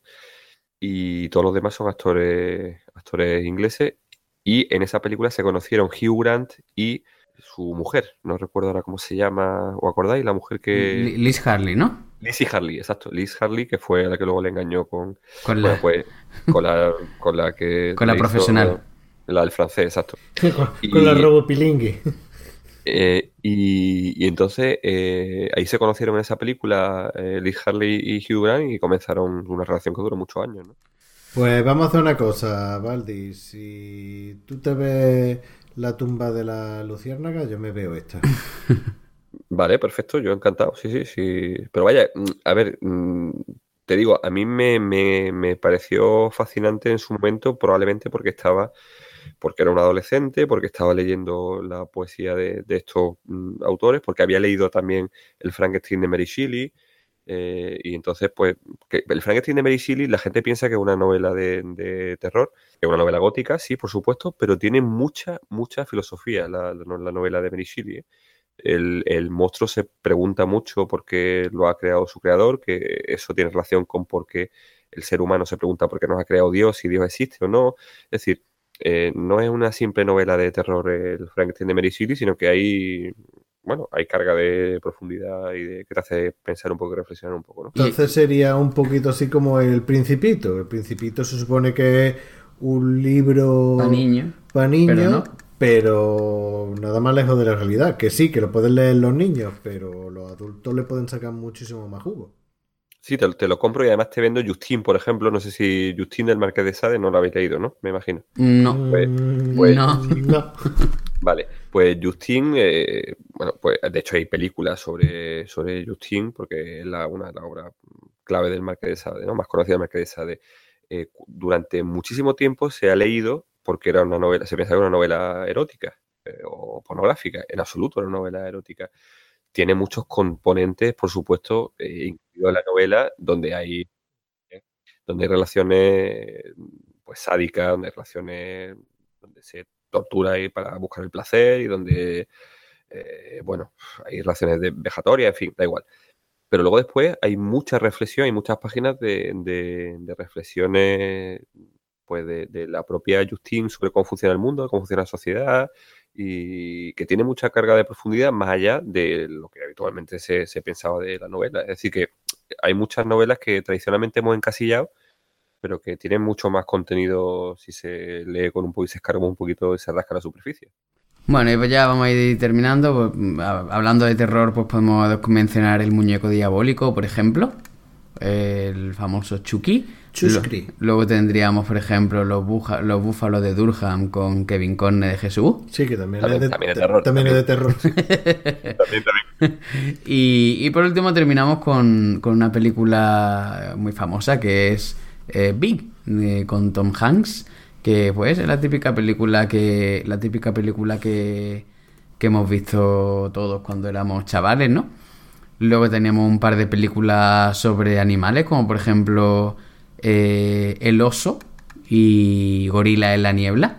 Me acuerdo, yo, yo vi El oso en el cine con mi familia y, y bueno, no es por hacer spoilers, pero, pero salieron mi madre y mi hermana llorando como Magdalena. Y no sé, de momento no creo que ya más o menos. Bueno, está Moonwalker de, de Michael Jackson Esa, y. la- esa la vi yo en el cine. ¿Moonwalker? Sí, esa la vi yo en el cine. Pero fue en mi época en la que yo era súper fan de Michael Jackson. Yo era muy Fue- fan de Michael Jackson también cuando era. En la época de Bad. Yo era. Sí, yo es que tenía un, un primo segundo de, de Madrid, Ujú. de Torrejón de Ardoz, y vino a pasar un, un verano a- aquí a Málaga y él venía tonto perdido con Michael Jackson. Bueno, él venía tonto perdido con Michael Jackson y con los G-Joe. Y él fue el que me metió a mí los G-Joe en vena y Michael Jackson. Y claro, en el momento que se fue, eh, yo me quedé con los G-Joe y Michael Jackson lo olvidé. Pero en esa época sí fui. Y claro, salió la peli y yo fui a ver la, la peli a- al cine y lo flipé. Sobre todo, yo me quedo de Moonwalker. Para mí, Moonwalker, como peli, no tienes por dónde cogerla. Pero me quedo con el videoclip del Smooth Criminal. Mm. Por cierto, yo el otro día me dio por ponerme otra vez el videoclip de Bad. Y yo me acuerdo que cuando era niño me provocaba una, fascinación que no ve, ahora lo ve y es como, joder, aquí haciendo de malote mientras hacen pasos de baile queda súper ridículo. Está, eh, vamos, ha envejecido fatal el videoclip ese. Yo perdona mi, mi ignorancia, pero eh, en Moonwalker es una película en la que sale Michael Jackson. Es una película en la que sale y en la que... Canta. La que baila, y-. La que baila, claro. Sí. Pero es que... un- O sea, yo no- desde que la vi en el cine no la he vuelto a ver más. De hecho, sacaron un videojuego y todo, el videojuego de Cierto. Walker. Pero eh, eh, es que yo lo recuerdo de- del cine de que era una especie de... Entre película, videoclip largo... Un rollo raro. O sea, historia, historia. Había una parte mm, como reviviendo, o sea, reviviendo, recordando la vida de Michael Jackson desde que estaba en los Jackson Five, pero en plan casi, no time lapse, pero eh, así bastante rápido y, y tal. Era bastante pastiche, me voy a pegar esto de aquí, un collage de, de todo Michael Jackson con una... O sea, yo de historia recuerdo poco, ¿eh? Mm. Pero que era un biopic, es decir, una, como una biografía no, de Michael Jackson, no, o, tenía, no. o tenía argumento y. No, y tenía- tenía argumento. ¿Tú has visto el vídeo de Smooth Criminal? No, no, bueno, seguramente lo he visto, pero no lo recuerdo. Pues eso era parte de la película. Yo no es que yo no era muy, muy fan de Michael Jackson, ni lo fui ni, ni lo soy, vaya. Ni lo serás. No, probar seguramente. Y bueno, y luego terminamos con, con un par de comedias también, Casada con Todos y un par de seductores. Vale, un par de seductores con, con Con- mi amigo, Con Steve Martin. con Steve Martin, que solo me gusta Steve Martin en Bowfinger. Por lo demás sería muy hostia. Bueno, ¿qué tal, qué tal la cosecha del, del 88? Pues bien, seguramente Baldi podría tirar de sus películas porque de las que hemos nombrado, quitando dos o tres, las demás no son de su gusto. ¿Tú Pues tienes, sí. ¿tienes alguna del 88 que Luigi se haya podido dejar? A mí me sorprende que no haya mencionado eh, Luigi Besos de Vampiro con Nicolas Cage. Eh, beso- de Vampiro. Baldi, ya van tres veces hoy que tú has sacado a strike 3. Nicolás. strike 3. Ese es un triple, se llama, ¿no? Eh, Beso de vampiro, eh, además tiene la famosa anécdota de Nicolás Coppola Cage, donde se sabéis que se come la cucaracha, ¿no? No. Esa anécdota la, la conocéis, ¿no? Mm, No. Mm, ¿No? Bueno, pues estaba a prueba, eh, estaban rodando una, una... Él, él iba recomendado, lógicamente, ¿no? Por, por ser quien era, sobrino de quien era. Y estaban rodando la... ¿Estás la película. insinuando que Nicolás Coppola Cage está en el mundo del cine No, por no, ser hombre, sobrino de Francis Ford Coppola? Y menos con la trayectoria que tiene ese Qué no, absoluto. Eh, pero bueno, hay una escena en la que eh, hay una especie de, de- de cocina o de hornilla vieja y salen cucarachas por allí. ¿No? ¿Has visto la película? No, la habéis visto, ¿verdad? No. Mm, Bueno, no. Creo que esta frase ya la he dicho varias veces hoy. bueno, pues eh, hay cucarachas por allí eh, andando y entonces eh, a Nicolás Coppola no se le ocurre otra cosa que coger una cucaracha, metérsela en la boca y masticarla ¿Pero por para qué? impresionar al director. Pero real, ¿eh? Pero, ¿y por qué Eso no pensaba que eso le podía impresionar? Porque era hacía de vampiro. Ah, vale. Y los vampiros, todo el mundo sabe que los vampiros se alimentan de cucarachas. No, pero le, le pareció una buena idea, eh, probablemente, no sé. Entonces, eh, esa escena que no estaba en el guion, o sea, le, le estaba, pues no tenía que comerse la cucaracha o meterse en la boca y masticarla, él la hace, claro, todo el mundo se quedó como muy, muy sorprendido, como diciendo, tío, este tío no está bien, ¿no? Está malito. Según cuenta Yo- Coppola Cage, Vamos a hacerle una adaptación curricular individualizada. Un guion adaptado, ¿no? Eh, bueno, pues según cuenta Nicolás Coppola Cage, fue su forma de impresionar al director y de impresionar a todo el mundo y que todo el mundo supiera que él Que iba lo en cuenta serio. él, que lo cuenta él. Claro, que todo el mundo supiera que. No, eh, lo cuenta él y lo cuentan también todos los que estaban presentes, ¿no? Ya, ya, pero... Pero que su intención era impresionar al director, impresionar a todo el mundo y que supieran que él iba en serio, que él no estaba allí porque fuese sobrino de, de- fuese recomendado, sino que su intención era hacerse carrera y que lo iba a hacer pisando fuerte. Claro, pisando fuerte o mascando fuerte. O sea, que me tomen en serio, que yo soy capaz de hacer cualquier cosa, hasta comer cucaracha. Eso mismo. Sí, pues pues me, me extraña que no hayas puesto Beso de Vampiro porque es una película de eso, de- del año 88. ¿Y que alguna y, en más? fin.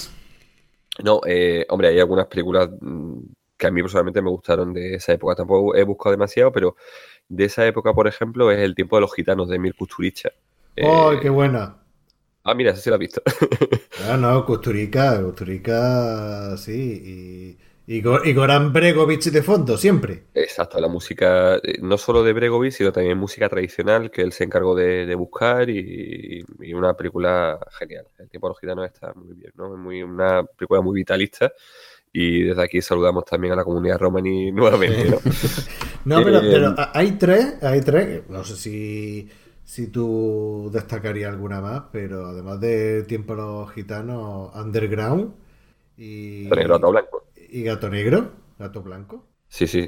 que, Eh, que me flipan, las tres me flipan, la- pero quizás me quedaría con Underground, por, por, por, por la historia en sí de... Que, tío, ¿cómo se te ha ocurrido esto, tío? Eh, a mí me gusta todo el cine de Kusturica, ¿no? Incluso eh, su primera película, Papá está en viaje de negocio, está muy bien. Esa me parece que no es la primera, hay una anterior que, que es muy rara, ¿no? No recuerdo el nombre. Pero eh, Papá está en viaje de negocio está hecha en tiempos de la antigua Yugoslavia, ¿no? Eh, y luego después tiene eh, Arizona Baby, que sabéis también que la... que, ¿Quién la protagoniza? eh, bueno, eh, eh, Johnny, eh, Johnny Depp no es Nicolas Coppola Gage, ¿no? Pero, pero eh, es una película muy curiosa eh, y que también, eh, eh, es también lo decía porque sale Vincent Gallo, que es un actor muy famoso de cine independiente, ¿no? No, no, por eso no me, no me refería a Nicolas Coppola Gage. Y Underground está muy bien porque además es una le da cera a todo el mundo en un momento muy jodido de, de la guerra de la, de la antigua Yugoslavia, ¿no? Él, él, él además eh, tiene, como mucha gente en, en los Balcanes, es hijo, no sé si es serbio, hijo de su madre Bosnia, es decir, tiene mezcla de, de etnia. Y, y en Underground aparece precisamente eso, ¿no? Aparece cómo se tratan entre las distintas etnias y, lo que es la guerra para ellos. Incluso aparece el papel de Naciones Unidas. Hay una escena escalofriante de, una silla de ruedas dando, ardiendo, dando vueltas, si te acuerdas. No sé, me- Underground es una, película brutal por lo que representa y, cuando la realice, cuando la rueda, ¿no? En, un momento terrible para, los Balcanes por toda la sangre que se ha derramado. Y Gato Negro, Gato Blanco es genial, es maravillosa. eh, es una película muy, muy vitalista. eh, muy vitalista. eh, no sé, a mí, a mí me gusta mucho, me gusta mucho Kusturica, me parece un director muy, muy interesante. Y luego después tiene su actividad como músico con Goran Bregovic y con la orquesta de, de boda y funerales. Y me, me parece también muy, su música también me, me gusta mucho, ¿no? De hecho, eh, estuve pensando en utilizarla, eh, eh, perdón mm, con mi pronunciación de serbio, pero la de Duk Sandala, ¿sabes cuál digo? Sí, sí, sé cuál es, sé cuál es. No, no sé cómo se pronuncia, porque tampoco sé serbo-croata, así que tampoco te puedo. Pues te- tenía pensado eh, usar esa canción para, para la intro de vinilo de barra. Pues hay, hay muchas canciones muy, muy, muy geniales. Yo, yo hay, hay canciones de, de hay música de, de, de Kusturica, de películas de Kusturica que me pongo cuando voy a, correr, cuando salgo a hacer footing, porque me da mucha vitalidad, ¿no? Y me- y me- gusta. Pero, en fin, eh, esa película, ya, ya os digo, está muy bien. Eh, luego después, más o menos de, también del cine de los Balcanes, eh, eh, Paisaje en la Niebla de, de Teo Angelopoulos, ¿no? Es un director griego. Bueno, hizo un Ulises, es un director muy, muy conocido en, en el... ¿También del 88? Es también del 68, El paisaje en la niebla. Es sobre unos niños que se pierden y, en fin, es, un, es una película... Mira, yo, por lo menos, creo recordar que Paisaje en la niebla es del, es del 88. Igual estoy equivocado, pero creo que sí. Sí, lo acabo de buscar y es del 88. Es de, es de Teo Angelopoulos, como, como decía. Y de esa época, ya sé que tampoco te va a gustar que lo mencione, pero es el decálogo de Krzysztof Kieslowski. Eh, perdón, pero ya sabemos lo que pasa con Kieslowski. Y el decálogo, el decálogo merece mucho la pena. Él hace una interpretación personal de, de los Diez Mandamientos y, y bueno, y es de su época polaca y está, está muy, muy bien también. Y entre el decálogo no había, si era de los mandamientos, no había ninguna que era no aburrirás al prójimo. Pues no, en, ese, en, en las tablas de la ley no estaba, igual se, en, en las que se rompieron, ¿no? Como en la, en la de Mel Brooks, ¿no? ¿No salía en Mel Brooks? La Sí. Entre del mundo se rompen la- los, los 20 mandamientos. No, los 15, dice, aquí os traigo los 15 y se le cae una tabla. Los 10 mandamientos. Pues, pues igual estaba en esos que, que faltaban, ¿no? Eh, luego después Sorgo Rojo, de un director chino que se llama San Yimou. Que ¿San no- ¿El camino a ¿no suena casa? San Yimou? Exacto, el del camino largo camino a casa. Esa película está muy bien, ¿verdad? Sí. Es muy bonita. Eh, no, pero San Yimou tiene, es el de mm, La Linterna Roja, por ejemplo, eh, y ha hecho mm, películas, es un gran director chino. Eh, Sorgo Rojo sobre todo habla de, de la vida rural eh, de- en, en el campo en China, la China profunda. Y, Bueno, sí, el, el camino a casa también era de. Sí, también. de Lo que pasa es que Camino a Casa trata sobre la vida de un de un profesor. maestro, sí. Exacto. Y sus padres y el recuerdo que tiene y todo eso. Sorgo Rojo, no, Sorgo Rojo es sobre el papel de la mujer en la China profunda, que como podéis imaginaros es bastante complicado y bastante difícil.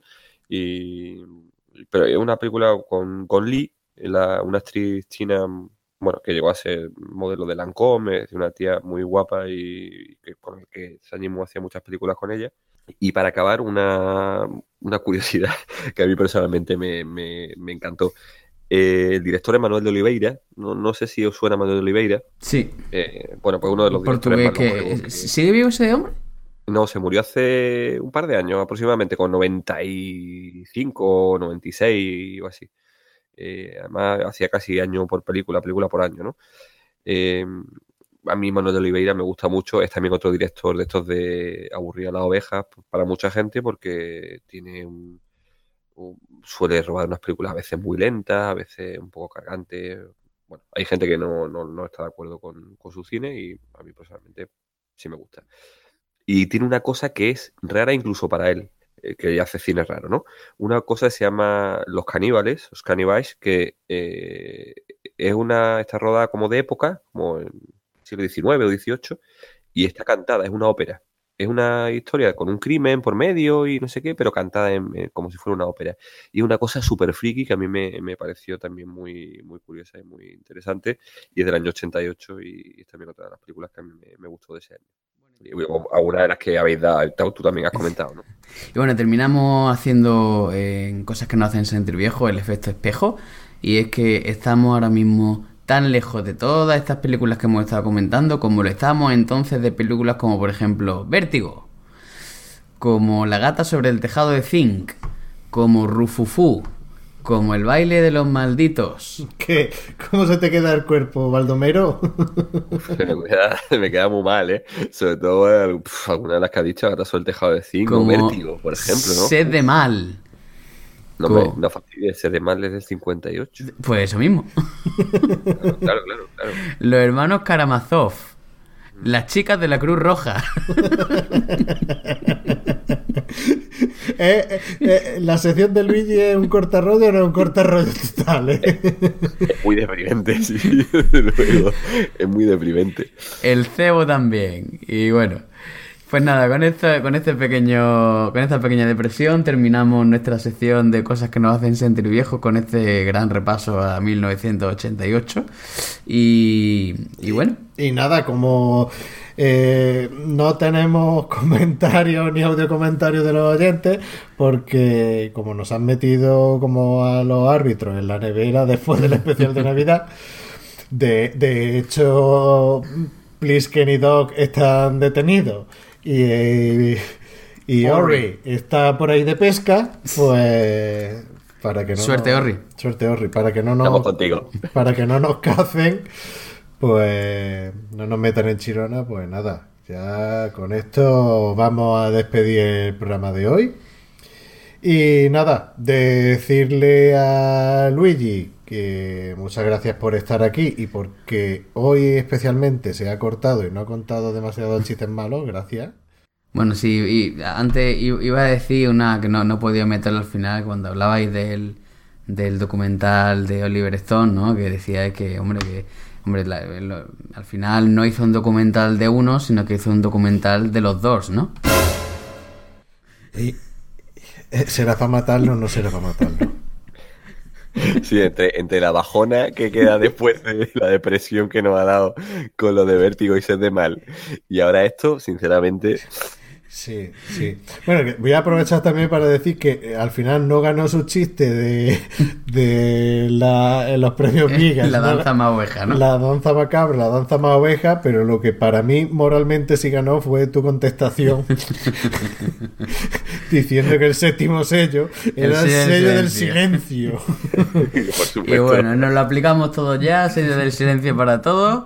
Sí. Y, hasta la próxima entrega. Y nos despedimos en la próxima entrega. Valdi, muchas gracias por esta por haber querido repetir otra vez aquí en Cine de Barra. Eh, pues gracias a vosotros por, por invitarme y por, por, hacerme realmente disfrutar, ¿no? Porque eh, el rato que he estado aunque haya tenido para ellos que ver Alien Nation, pues eh, por lo menos sí que después he disfrutado hablando de, cine con, vosotros. Así que gracias por la invitación. No te preocupes, ha sido tu castigo por, por, la, por, las casi cuatro horas de, del séptimo sello. Y hoy con la tontería. y hoy también va un poquito la cosa larga.